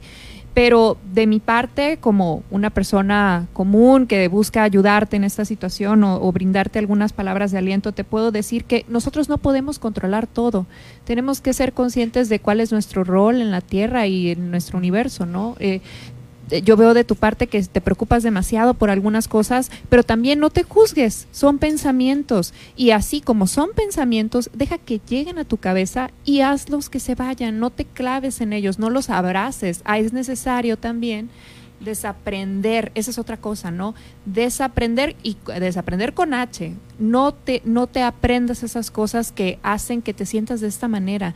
Busca la manera de, de soltar y dejar fluir toda esta situación y, y, sobre todo busca ayuda, ¿no? ¿no? No te sientas, no te sientas como tú te pones esa etiqueta de la loca. No, no, no, no, no. O sea, todos pasamos por situaciones muy difíciles y no tiene nada de malo buscar ayuda. Y si nuestras palabras de aliento te pueden servir de algo, espero que también lo busques con un profesional. Bien. Bueno, a ver, lo que Sofía está transitando es lo que la psicología cognitiva conductual se conoce como el trastorno de ansiedad generalizado. Eh, tenía un maestro que decía que el pasado, el exceso de pasado es depresión y el exceso de futuro es, es, es ansiedad. ¡Auch! a ver, pero hay que entender cómo nos estamos relacionando con nuestras emociones, porque en primer lugar, no es que haya emociones buenas o haya emociones malas. Todas las emociones son adaptativas. Adaptativas significa que nos ayudan a responder a las situaciones de la mejor manera posible. dicen, bueno, pero ¿a qué me sirve un enojo? Bueno, cuando algo nos enoja o algo nos irrita, es una motivación o es una emoción que nos da la energía para cambiar lo que no nos está gustando. Cuando algo nos indigna, es, es lo que nos da la fuerza para salir a la calle y protestar y, hacer que haya cambios importantes de situaciones que no están bien. La tristeza lo que nos ayuda a la introspección. La ansiedad la que nos ayuda a anticipar escenarios y estar preparados para cuando lleguen. Entonces, primero hay que empezar a relacionarnos y no, no juzgarnos por sentir, porque el sentimiento es lo que nos hace hacer cualquiera de ellos. Cuando esto ya está desajustado y cuando lejos de ser un impulso o una ayuda se convierte ya en un problema, es entonces que hay que atender y entender. Desafortunadamente todo lo que tiene que ver con la salud mental está muy estigmatizado, ¿no? Ella misma lo dice, me dicen la loca. Y trata O de... cálmate, ¿no? Ya, Eh, sí, y, aparte se te va a pasar. Y como si todo fuera un acto de voluntad. Y la voluntad cuando hay un trastorno, y, ser- y decir trastorno no significa que está, que está totalmente mal. A todos nosotros a lo mejor, bueno, a lo mejor hasta me atrevería a asegurarlo, lidiamos con ciertas dosis de algunos trastornos. Pero pues somos, igualmente somos funcionales. Eh, la, la- digamos, los niveles son los que va a determinar la calidad de vida. En el caso de Sofía, entiendo, porque a mí me pasó que cuando fui mamá, todos los miedos, incluso muchos que no ni siquiera alguna vez tuve, se me dispararon. Volar en avión, decía, no, me voy en el avión y se estrella el mugre tu, tu avión. ¿Y qué hago mis, mis hijos? Entonces, hay que empezar a diferenciar entre el pensamiento que de situaciones que son posibles, porque cualquier cosa en este mundo es posible, a situaciones que son probables, ¿no? Por ejemplo, ella decía, bueno, es que si dejo a mi hijo en la guardería, me lo van a robar. ¿Esto es posible? Sí. ¿Es probable? No. ¿Y qué pasa con los trastornos de ansiedad? Que creemos que todo lo posible es muy probable y va a suceder. Entonces, Sofía, a lo mejor si tú puedes empezar a diferenciar y decir, a ver, esto que estoy sintiendo es de un pensamiento, de una situación posible, pero no probable, o posible y probable. Entonces, si es posible y es probable, tu ansiedad es una protección, tu miedo es una protección que te va a ayudar a actuar en consecuencia. Si eso que estás pensando es posible, como todo en esta vida es posible, pero es muy poco probable, esa ansiedad y ese miedo te está, es un obstáculo. Entonces, sigue haciendo lo que tengas que hacer, aunque sientas ese temor, y poco a poquito vas a, vas a ir entendiendo eh, o te vas a ir em, ajustando de una manera, digamos, consciente. Ahora, esto no es rápido, esto no es instantáneo. Lo importante es no luchar contra la emoción y decir, bueno, bueno, ya, este, no, no siento nada. No, no, no. Analiza lo que estás pensando y da una... eh, eh, y esto es una, una pequeña herramienta. Recuerda, posible no significa probable. Hay, un- hay una distinción. Em, y antes ya de terminar, em, a ver qué más había anotado yo por acá. Mientras estaban hablando estaba. Y es que son escenarios que aparentemente este pues pudieran ser extremos, pero sí muchas personas y además en este contexto de la pandemia de repente todo el mundo empezó a tener muchos miedos, ¿no? Acá se disparó todo y la verdad es que también una gran pandemia que se viene es el de la salud mental, es todos esos trastornos. Y hay que entender un trastorno o un problema de salud mental es como una cárcel, una cárcel donde tú no ves la reja y el que alguien te dice es muy sencillo, es con fuerza de voluntad. Chingado, pero pues ¿dónde está la ll- llave de la fuerza? O sea, y no lo puedes entender más que, eh, más que viviendo o experimentándolo. Cuando te puedes lograr con otra persona que lo entiende y lo vive como tú, entonces ya es como decir, ay, qué alivio. Respiro. Sí, alguien me está entendiendo y, y- y- y sabe cómo sucede esto. Em, lo que sientes también es un, es, puede ser resultado de varias cosas. Puede ser un resultado de, puede ser de una alteración química también, puede ser un problema de gestión emocional. ¿Qué importa? ¿De dónde venga el origen? La cuestión es empezar a entrenar tu mente para poder identificar qué pensamiento tiene un, una- un sustento, digamos, este, posible o probable, ¿no? Y otra cosa muy importante, desde niños, ella estaba mencionando que, pues que le, le sentía mucha angustia, ¿no? Cuando se iba la, la abuela a trabajar, ¿no? ¿Qué, qué pasa con esta incertidumbre? Eh, es muy importante que nosotros desde pequeños, a los pequeños, empecemos a ayudar a gestionar las emociones. ¿Cómo? Identificándoles, poniéndole palabras. Mira, Sofía, Sofía niña, eso que sientes es natural, se llama miedo. Y ese miedo puede ser estas cosas que tú te imaginas. Pero así como te, te imaginas estas cosas, también pueden pasar otras cosas buenas. Como, ¿qué se te ocurre? Y ya la niña te empieza a decir, ok, pero tú no le vas a decir, ah, ya ves, entonces piensa en eso y piensa que es positivo, porque así no es. Ya solamente si a la mente le das una opción más de interpretación, hace su trabajo solito. Nada más. ¿Cómo es importante no tener estas herramientas para saber cómo lidiar con nuestros pensamientos y identificar las emociones? Porque primero, es pero otro. primero validarlas. Sí. Porque no las validamos, porque nos han enseñado que enojarse está mal. Claro. Las niñas, no, a las niñas enojadas se ven feas. Los niños no lloran. Entonces, óyeme, tengo una herramienta, una herramienta adaptativa que es la emoción y me estás diciendo que está mal, pues voy a reprimir toda la vida Claro, lo que todo siento. reprimido, imagínate qué calidad de vida puede pedir esa persona. Por supuesto, emoción reprime esa emoción que va a causar problemas. Entonces empecemos por validar lo que sentimos y después entender por qué lo sentimos y después pensar si hay una manera distinta de pensar para que eso que sentimos también se pueda modificar. Así es. Pues fíjate que coincido totalmente con lo que están comentando y de verdad le quiero recomendar mi libro que se llama Diario de una campeona con valores. Lo puedes comprar en amazon.com. Vale mucho menos de 100 pesos porque lo dejamos en un precio muy económico ya que se hizo bestseller el primer día. Y haz de cuenta que viene una sección de cómo administrar tu tiempo. Eh, qué hacer el lunes para lo profesional, el martes para lo personal. El único lugar que tienes para vivir eres tú misma y tienes que darte un tiempo para ti. El siguiente día es un día para que los amiguitos de, de tus hijos vayan y te visiten, pero más que eso, hay un, un tallercito, una pequeña terapia eh, donde vienen 10 puntos a escribir qué quieres para ti en tu vida, qué vas a sembrar aquí para el próximo año, para tres años y para 10 años. ¿Cómo te ves de aquí a 10 años? Entonces ahí vas a escribir qué es lo que quieres. Por ejemplo, no, pues que quiero bajar 5 kilos, ¿no? Y ya escribes eh, las diferentes cosas que tú quieres hacer en, en la vida, los 10 puntos de lo que tú deseas para ti. Y en la siguiente hojita, ya que lo llenes con al menos tres renglones, eh, vas a escribir qué vas a ofrecer para que eso se cumpla. Entonces, cuando tú estás este, escribiendo esta ho- hojita, vas a hacer una transformación y vas a tomar una perspectiva de lo que estás viviendo y lo que vas a crear. Porque si no sabes qué quieres, no vas a poder llegar allí. Y la verdad que le ha resultado muy bien a muchas personas, así que ojalá y a ti también te sirva. Y como decían, por supuesto que hay que visitar a un profesional. La otra cosa muy importante es que tienes que tener una amistad, una amiga, alguien con quien puedas platicar. Y si no, te recomiendo mucho que también escribas un libro. A lo mejor no lo publicas o a lo mejor sí, pero a la hora que tú estás escribiendo eh, vas a hacer muchas conexiones cerebrales, por lo que vas a evitar la hiperactividad cerebral y se va a centrar tus emociones. Tenemos vas a otro, perdón, liberar pero tenemos otro caso, ¿sí? Dale. para que también nos para compartas a darle para alcanzar a sí, darlo, una sí. opinión. Va. Hace tres años me separé de la mamá de mis hijos, con la que duré ocho años y tengo dos. Decidimos tener una relación muy sana y nos llevamos bien como padres de los niños y mis hijos están tranquilos por cómo nos llevamos los dos.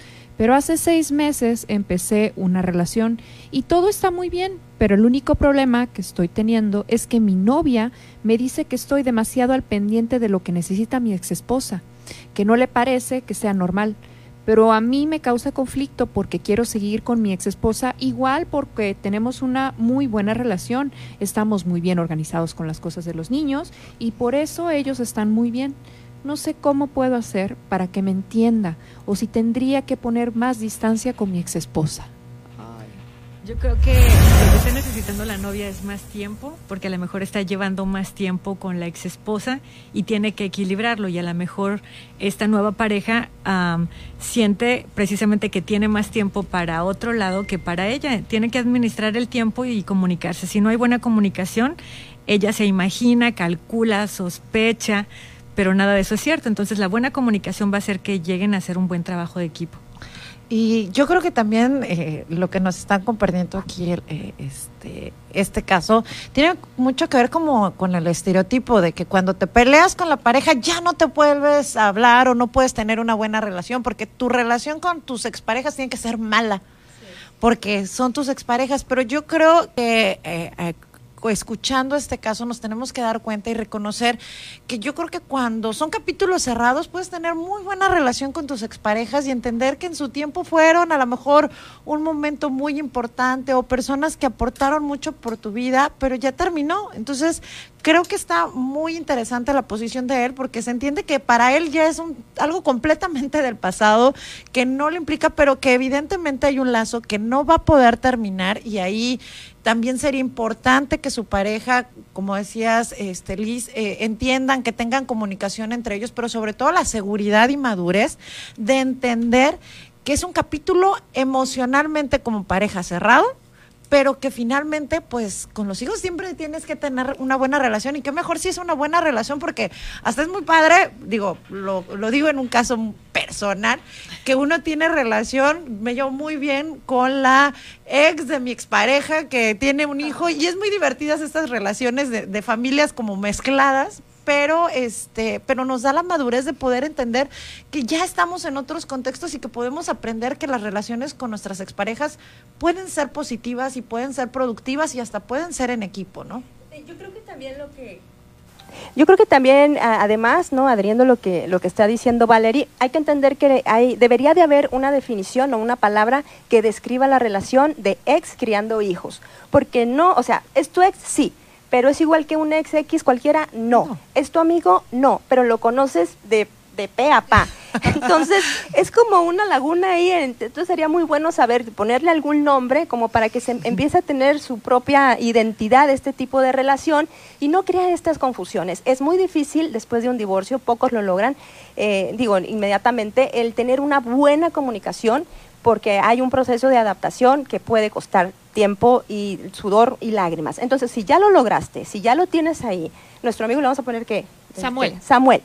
En- yo lo que te sugeriría primero, no esperes que tu novia, si no tiene hijos, lo vaya a entender, porque no es que sea difícil de entender, sino que mm, si no lo ha vivido, es, lo, lo tendría que entender de otra manera, porque para ella pues es tu ex, punto.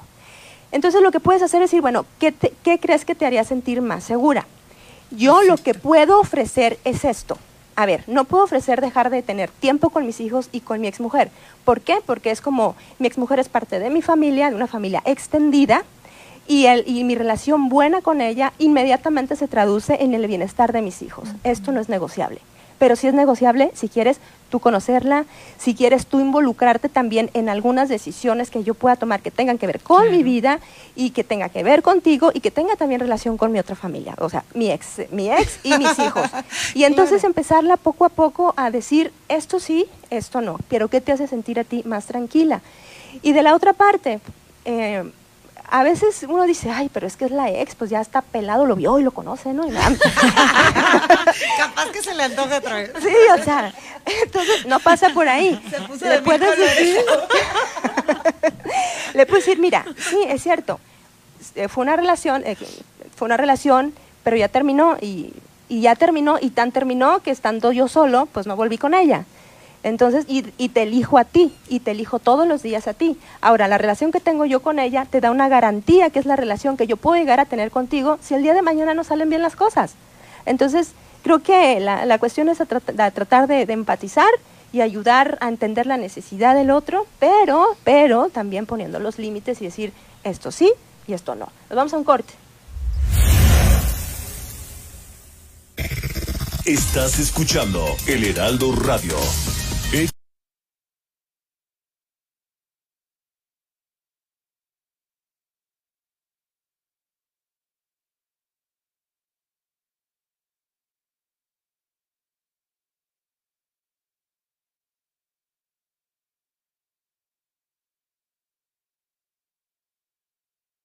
Heraldo Radio La Paz. Una estación de Heraldo Media Group. Soy Pancho Pelayo. Estoy orgulloso de quienes vivimos aquí. Y cómo no, como empresario he dado trabajo e impulsado el desarrollo. Como servidor público he apoyado la salud y mejorado la calidad de vida para las familias. Seré el gobernador que cuide tu economía y genere eso que tanto queremos. Empleos. Contigo. Baja California Sur. Todo lo puede. Vota Pancho Pelayo, candidato a gobernador. Candidatura común Unidos Contigo. Partido Acción Nacional. Soy Pancho Pelayo. Estoy orgulloso de quienes vivimos aquí. Y cómo no, como empresario he dado trabajo e impulsado el desarrollo. Como servidor público he apoyado la salud y mejorado la calidad de vida para las familias. Seré el gobernador que cuide tu economía y genere eso que tanto queremos. Empleos. Contigo. Baja California Sur. Todo lo puede. Vota Pancho Pelayo, candidato a gobernador. Candidatura común Unidos Contigo. PRD. Las mexicanas estamos cansadas de los golpes de Morena. Nos golpeó cuando recortó los programas de atención a víctimas y los refugios. Morena nos golpeó al dejar sin recursos las guarderías infantiles. Nos golpea cada vez que deja a nuestros hijos morir de cáncer. Morena nos golpeó cuando nos quitó todos los programas de apoyo. Basta, no lo vamos a permitir. Ponle un alto a Morena y a la destrucción de México. Vota PRI. Candidatos a diputados federales de la coalición va por México. En el 95.1 de FM, Heraldo Noticias La Paz. La información más relevante generada al momento. Germán Medrano te espera con lo más actual de La Paz, Baja California Sur, México y el mundo. De lunes a viernes a las 2 de la tarde. Heraldo Noticias La Paz.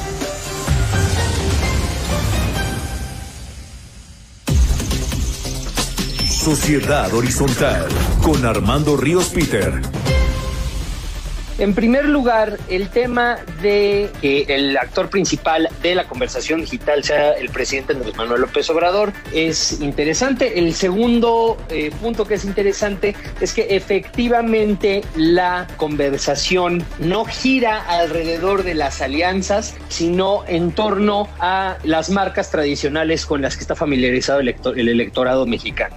¿Por qué ocurre esto? En primer lugar, porque en el espacio digital, dado que el espacio digital permite una conversación de intimidad o de aparente intimidad entre actores y causas, y no tanto entre, entre actores y causas y ciudadanía o usuarios en este caso, y no tanto entre instituciones y marcas y ciudadanía, pues lo que ocurre es que el presidente López Obrador, aunque no esté en la boleta, definitivamente es el centro de la conversación y su movimiento de, de cuarta transformación es el centro de la conversación. Domingos, 11 de la mañana, por El Heraldo Radio.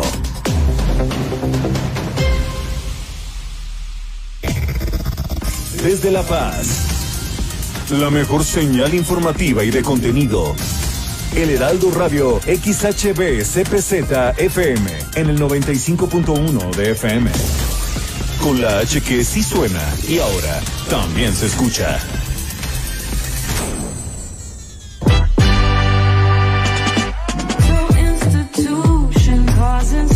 Much confusion.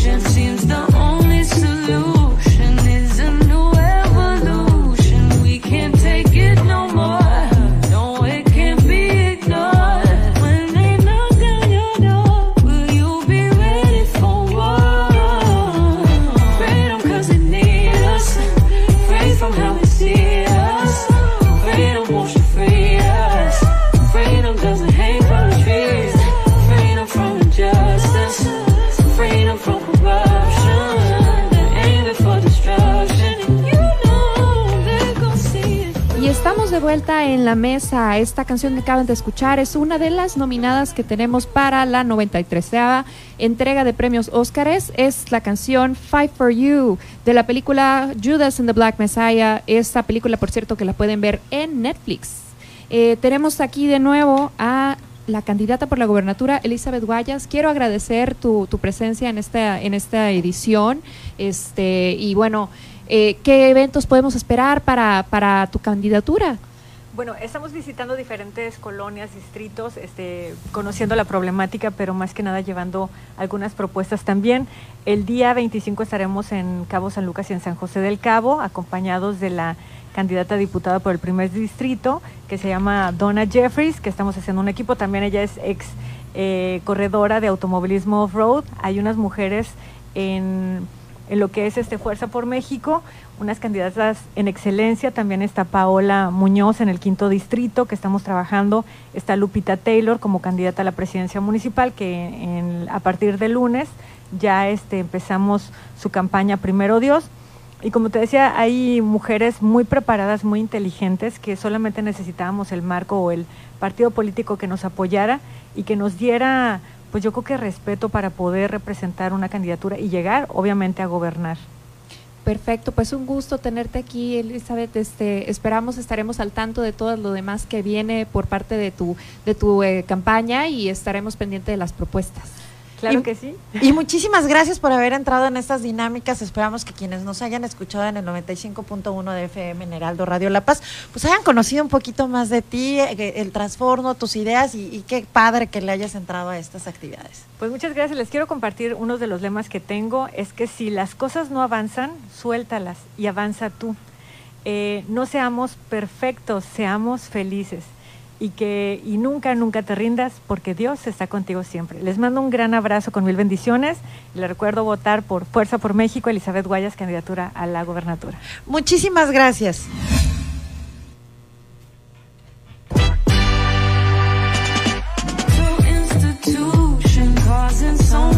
confusion. Seems the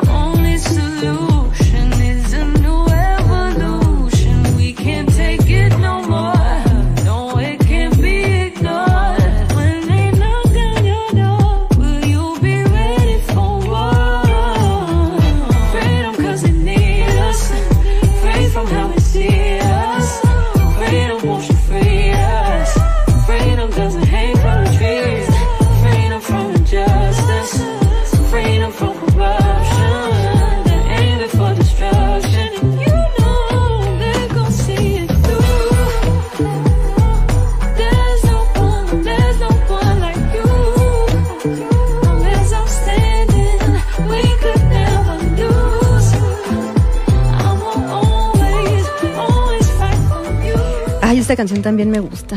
No, estu- no sé, no sé, la Pausini o sí, va a estar difícil el- esta entrega. Bueno, bueno, y ya vamos a entrar precisamente hablando eh, de cine en materia con un expertazo. Ay, no, yo, yo me emociono, la verdad, porque de verdad que, miren, les voy a- ahí les va. Él es Arturo Garibay, periodista cinematográfico y crítico, editor de Top Cinema y colaborador especializado en medios como El Informador, Gente Bien, Canal 44 y varios más. Especialista en difusión y cultura cinematográfica. Ha elaborado estrategias y actividades promocionales en Jalisco para películas de videocine, Diamonds Films, Corazón Films y Cinepolis Distribution entre, entre muchas otras. Eh, actualmente es coordinador de contenidos del Plan Museológico del Museo del Cine de Durango. Como periodista, es especialista en gestión y conceptualización editorial, realización de entrevistas a personajes de la industria coberturas de festivales y eventos de nicho. Garibay es licenciado en Ciencias de la Comunicación por la Universidad Autónoma de Guadalajara y maestrante en Estudios Cinematográficos por la Universidad de Guadalajara. Como docente ha impartido clases del nicho audiovisual en la Universidad Autónoma de Guadalajara, en el TEC de Monterrey y en otras instituciones. Ha dado cursos, conferencias, apoyo profesional y asesorías especializadas en distintas, en distintas organizaciones en temas cinematográficos como el Consejo Regulador del Tequila, el Eriteso, UNEDL, Fundación Mersa, Museo Trompo, eh, Trompo Mágico, Festival de Cine Talapa. Y bueno, en fin, si le sigo, se nos va toda la, la hora presentando a Arturito. Pero lo más importante es mi amigo y lo quiero mucho. Arturo, bienvenido. Hola, hola, ¿qué tal? ¿Cómo están? Qué gusto, qué gusto saludarlas. Eh, Marta, Nash, eh, Valerie y por supuesto a todo el auditorio del 95.1 de FM allá por La Paz, Baja California. Nosotros acá en Guadalajara, pero muy contentos de estar conectados desde la distancia cuando falta bien poquito para la ceremonia del Oscar. Así es, mi querido Arturito. Y bueno, pues platícanos cuáles son tus favoritas y por qué. Ya las viste todas, me imagino.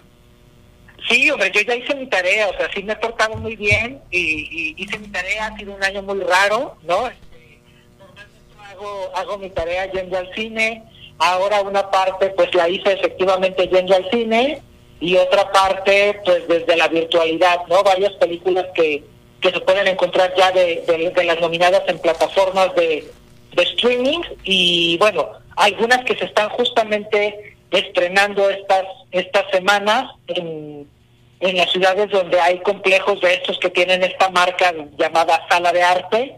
Entonces, sí, digo, yo ya hice mi, ta- mi tarea, pero digo, lo que no sé es de entre tantas categorías, ¿por dónde quieren que empecemos? Pues Arturo, mucho gusto, soy Valerie Vélez. Pues bueno, la, la verdad yo creo que vamos por mejor película, porque siempre estamos pensando, y aquí en Heraldo Radio, en la mesa de Heraldo Radio, tenemos la duda de por qué película apostar, porque vamos a abrir una apuesta, y quien tenga menos aciertos de ganadores le va a tocar pagar una cena.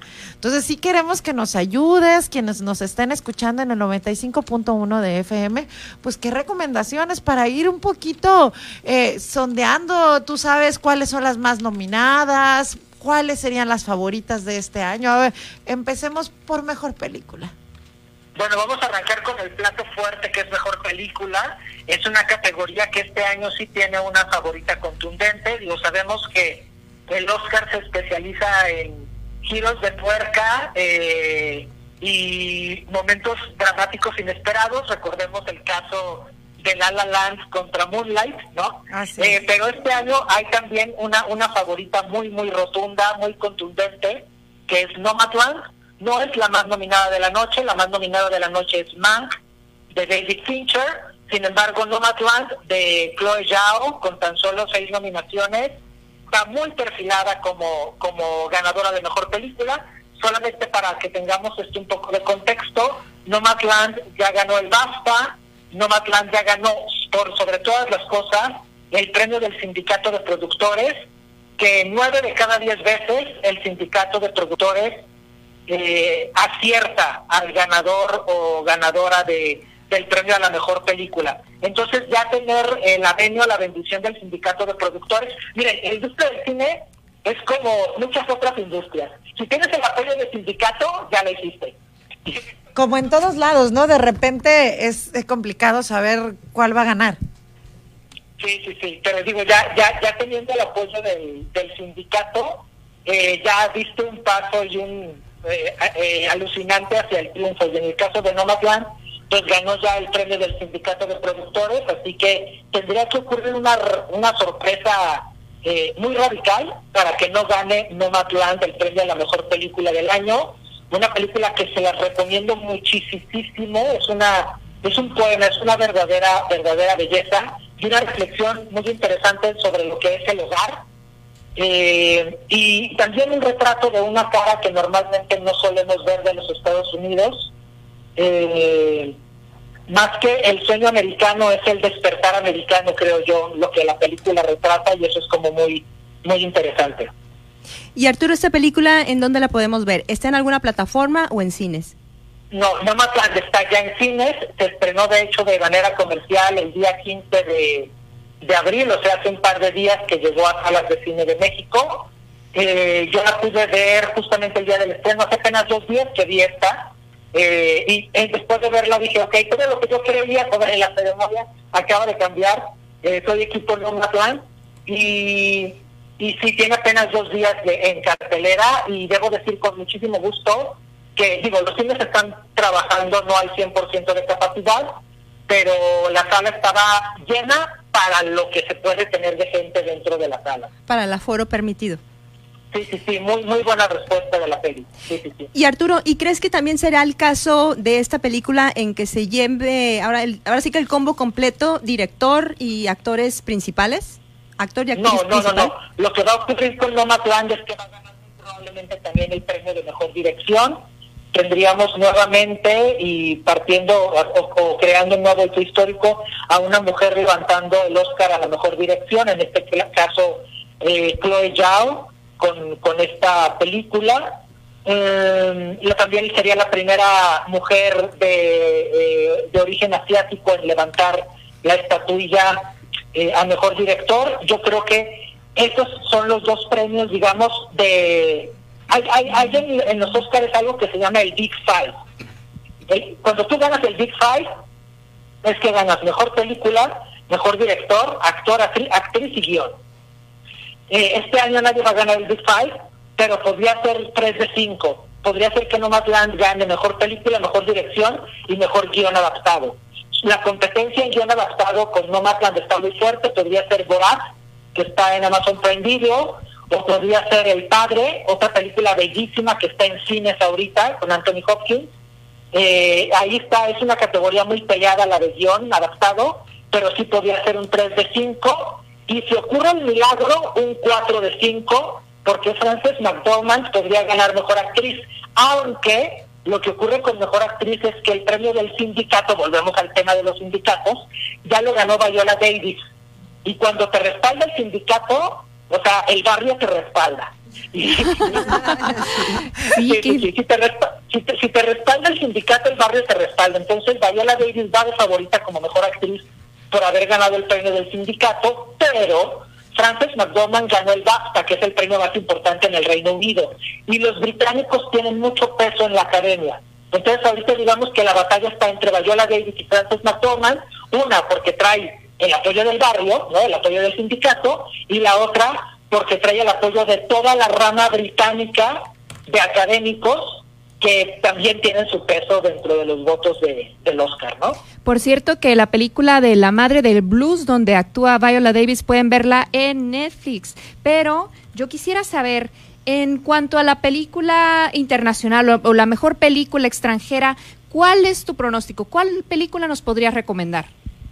Híjoles, en película internacional este año tenemos un año bien interesante porque las cinco películas son fantásticas. Yo la verdad, yo, o sea, yo, yo ya, yo ya doblé mis manos. Es la categoría don- donde me considero un fracaso en términos de pronóstico, porque, ok, ahí les va. La película Vanessa Druk, que en inglés se llama Another Round, que todavía no llega a México, es una película que ha tenido muchísima presencia mediática a nivel global. Eh, le ha ido bien en los países donde se ha estrenado, ha ganado premios en Europa, entonces viene precedida como de una eh, eh, presencia mediática importante.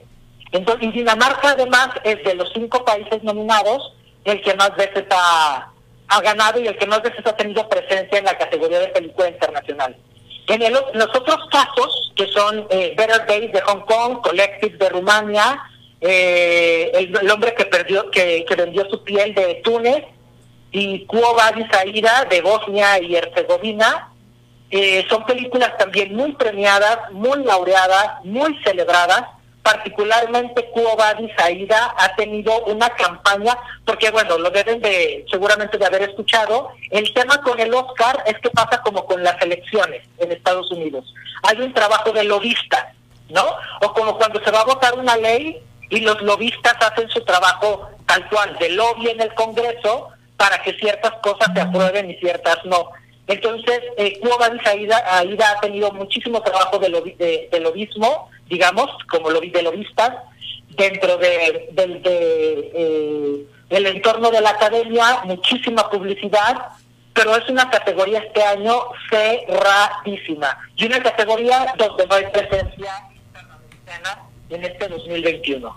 Y es que finalmente ahí empiezan a empujar y precisamente estábamos, estabas comentando el tema del lobby, ¿no? De, de cómo empiezan cada una de las compañías y demás. Y una de las que se ha vuelto una competencia y cada vez ha tenido más relevancia es la de mejor película animada y ahorita es la competencia de las plataformas, ¿no?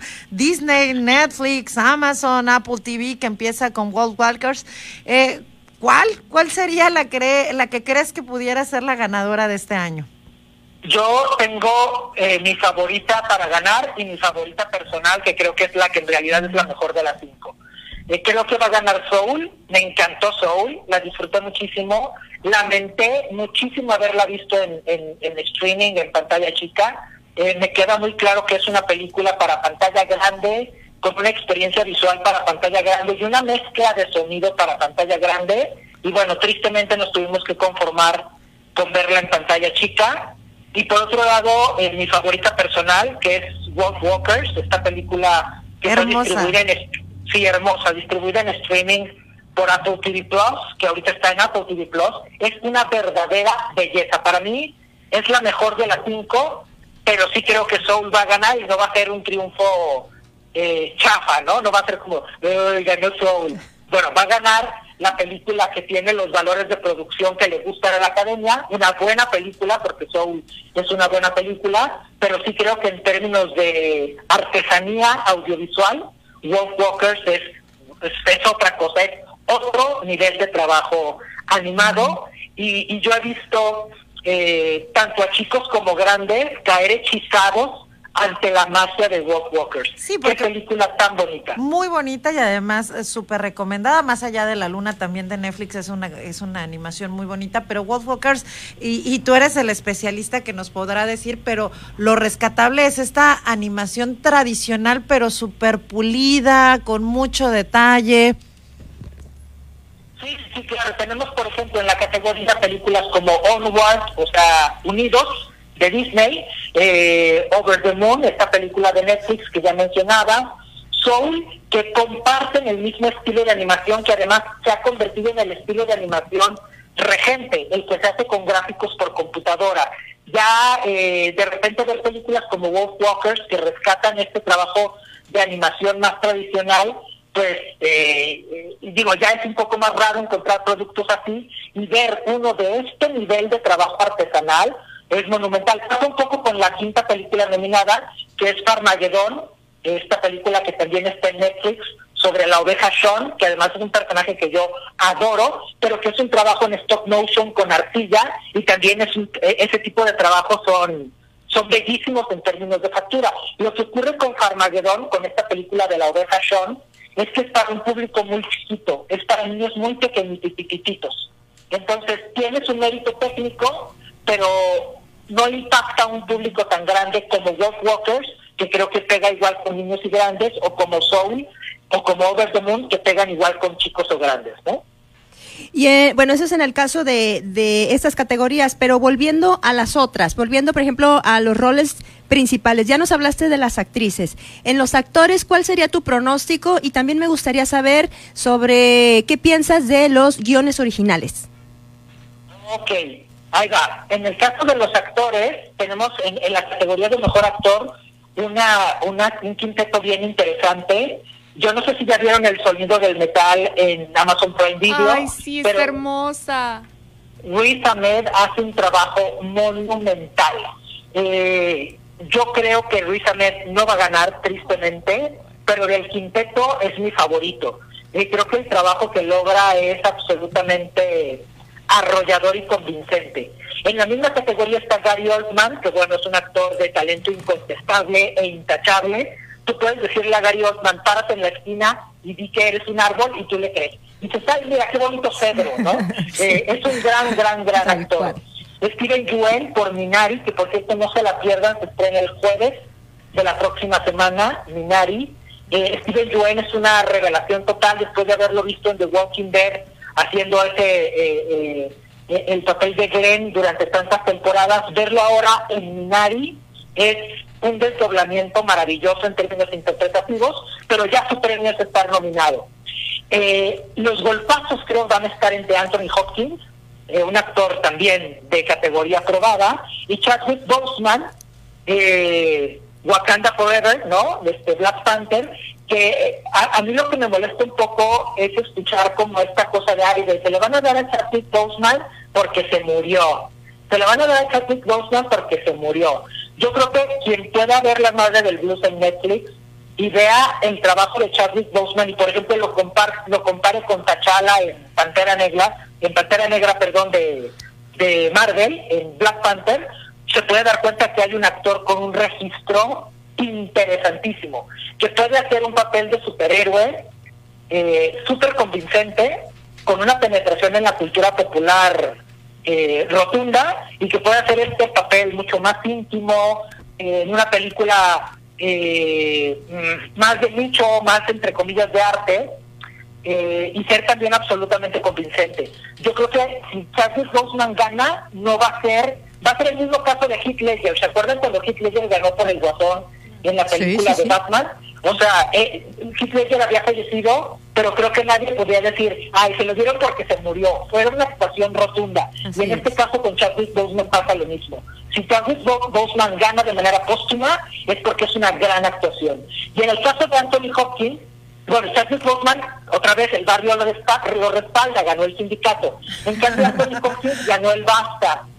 Y la verdad es que si- si ya vieron El Padre en cine, desde el primer cuadro hasta el último cuadro, Anthony Hopkins hace una actuación sin fisuras, ¿no? Es, eh, es la fuerza gravitacional en torno a la cual gira la película. y sostiene la película sobre sus hombros eh, de una manera en la que solamente un actor de su tamaño lo puede hacer.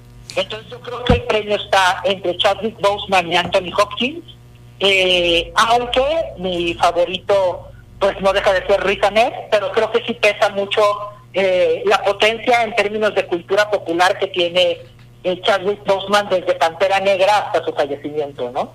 Oye, yo tengo una pregunta, mira, porque son muchas las nominadas y la verdad es de que tenemos una semana para ponernos al corriente y puede ser un poquito abrumador.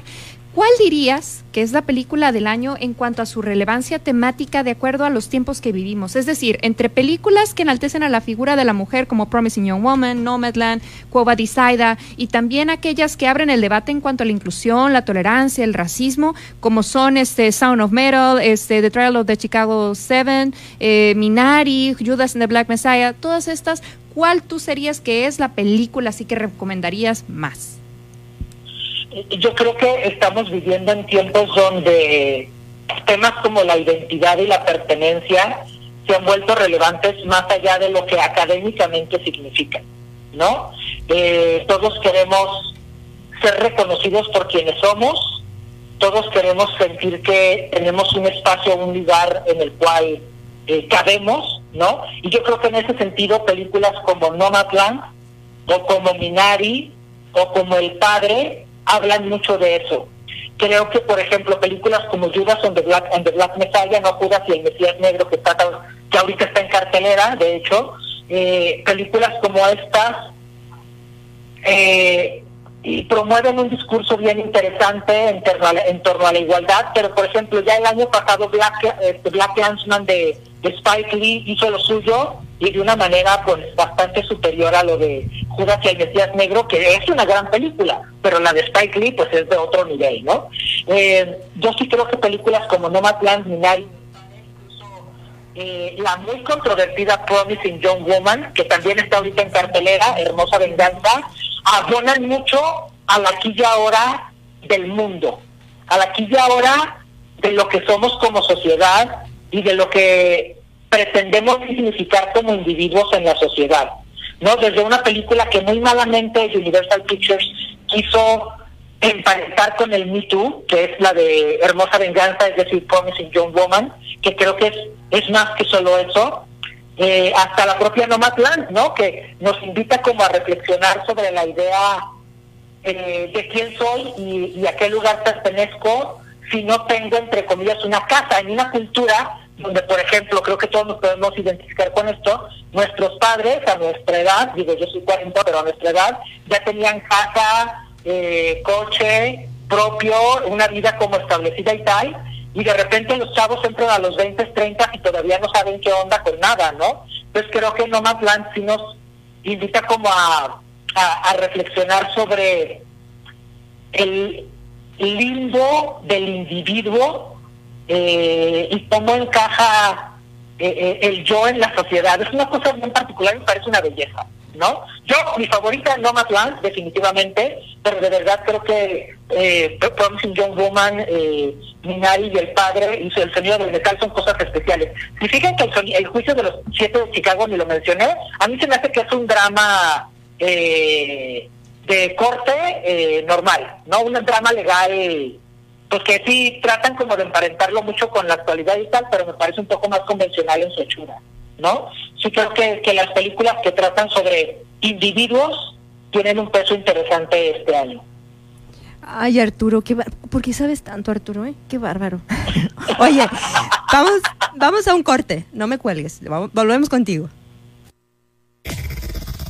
Desde La Paz, la mejor señal informativa y de contenido. El Heraldo Radio XHB CPZ FM en el 95.1 de FM. Con la H que sí suena y ahora también se escucha. La cuarta transformación se siente en todo México, en cada hogar, en cada sonrisa, en la semilla que toca nuestra tierra, en la mirada de los más sabios. La transformación se siente en nuestra historia y en el futuro construyéndose con más oportunidades. Se siente en cada calle segura, en cada sueño alcanzado y en el combate a la corrupción. La cuarta transformación se vive y se puede ver. Morena, Vota por las diputadas y diputados federales de Morena. Coalición Juntos Hacemos Historia. ¿Cuáles son los alcances del Tribunal Electoral? El Tribunal Electoral resuelve los conflictos electorales para dar orden y generar paz social a través de sus sentencias. Y así proteger los derechos político-electorales de todas y todos. Que no te quede duda. El Tribunal Electoral cumple 25 años protegiendo tu elección. Hola, ¿me escucha? No te veo, ¿tienes prendida la cámara? ¿Tienes prendido tu micrófono? Ay, no te escucho. No pudiste juntarte con tu familia, pero igual se mantuvieron unidos. La contingencia sanitaria nos ha limitado, pero el INE quiere asegurarse que tu opinión cuente. Por eso si tu INE venció en 2019 o 2020, igual te servirá para votar y como medio de identificación hasta el 6 de junio de 2021. En 2021, el voto sale y vale. Contamos todas, contamos todos. INE. Desde La Paz, la mejor señal informativa y de contenido. El Heraldo Radio XHB CPZ FM en el 95.1 de FM. Con la H que sí suena y ahora también se escucha.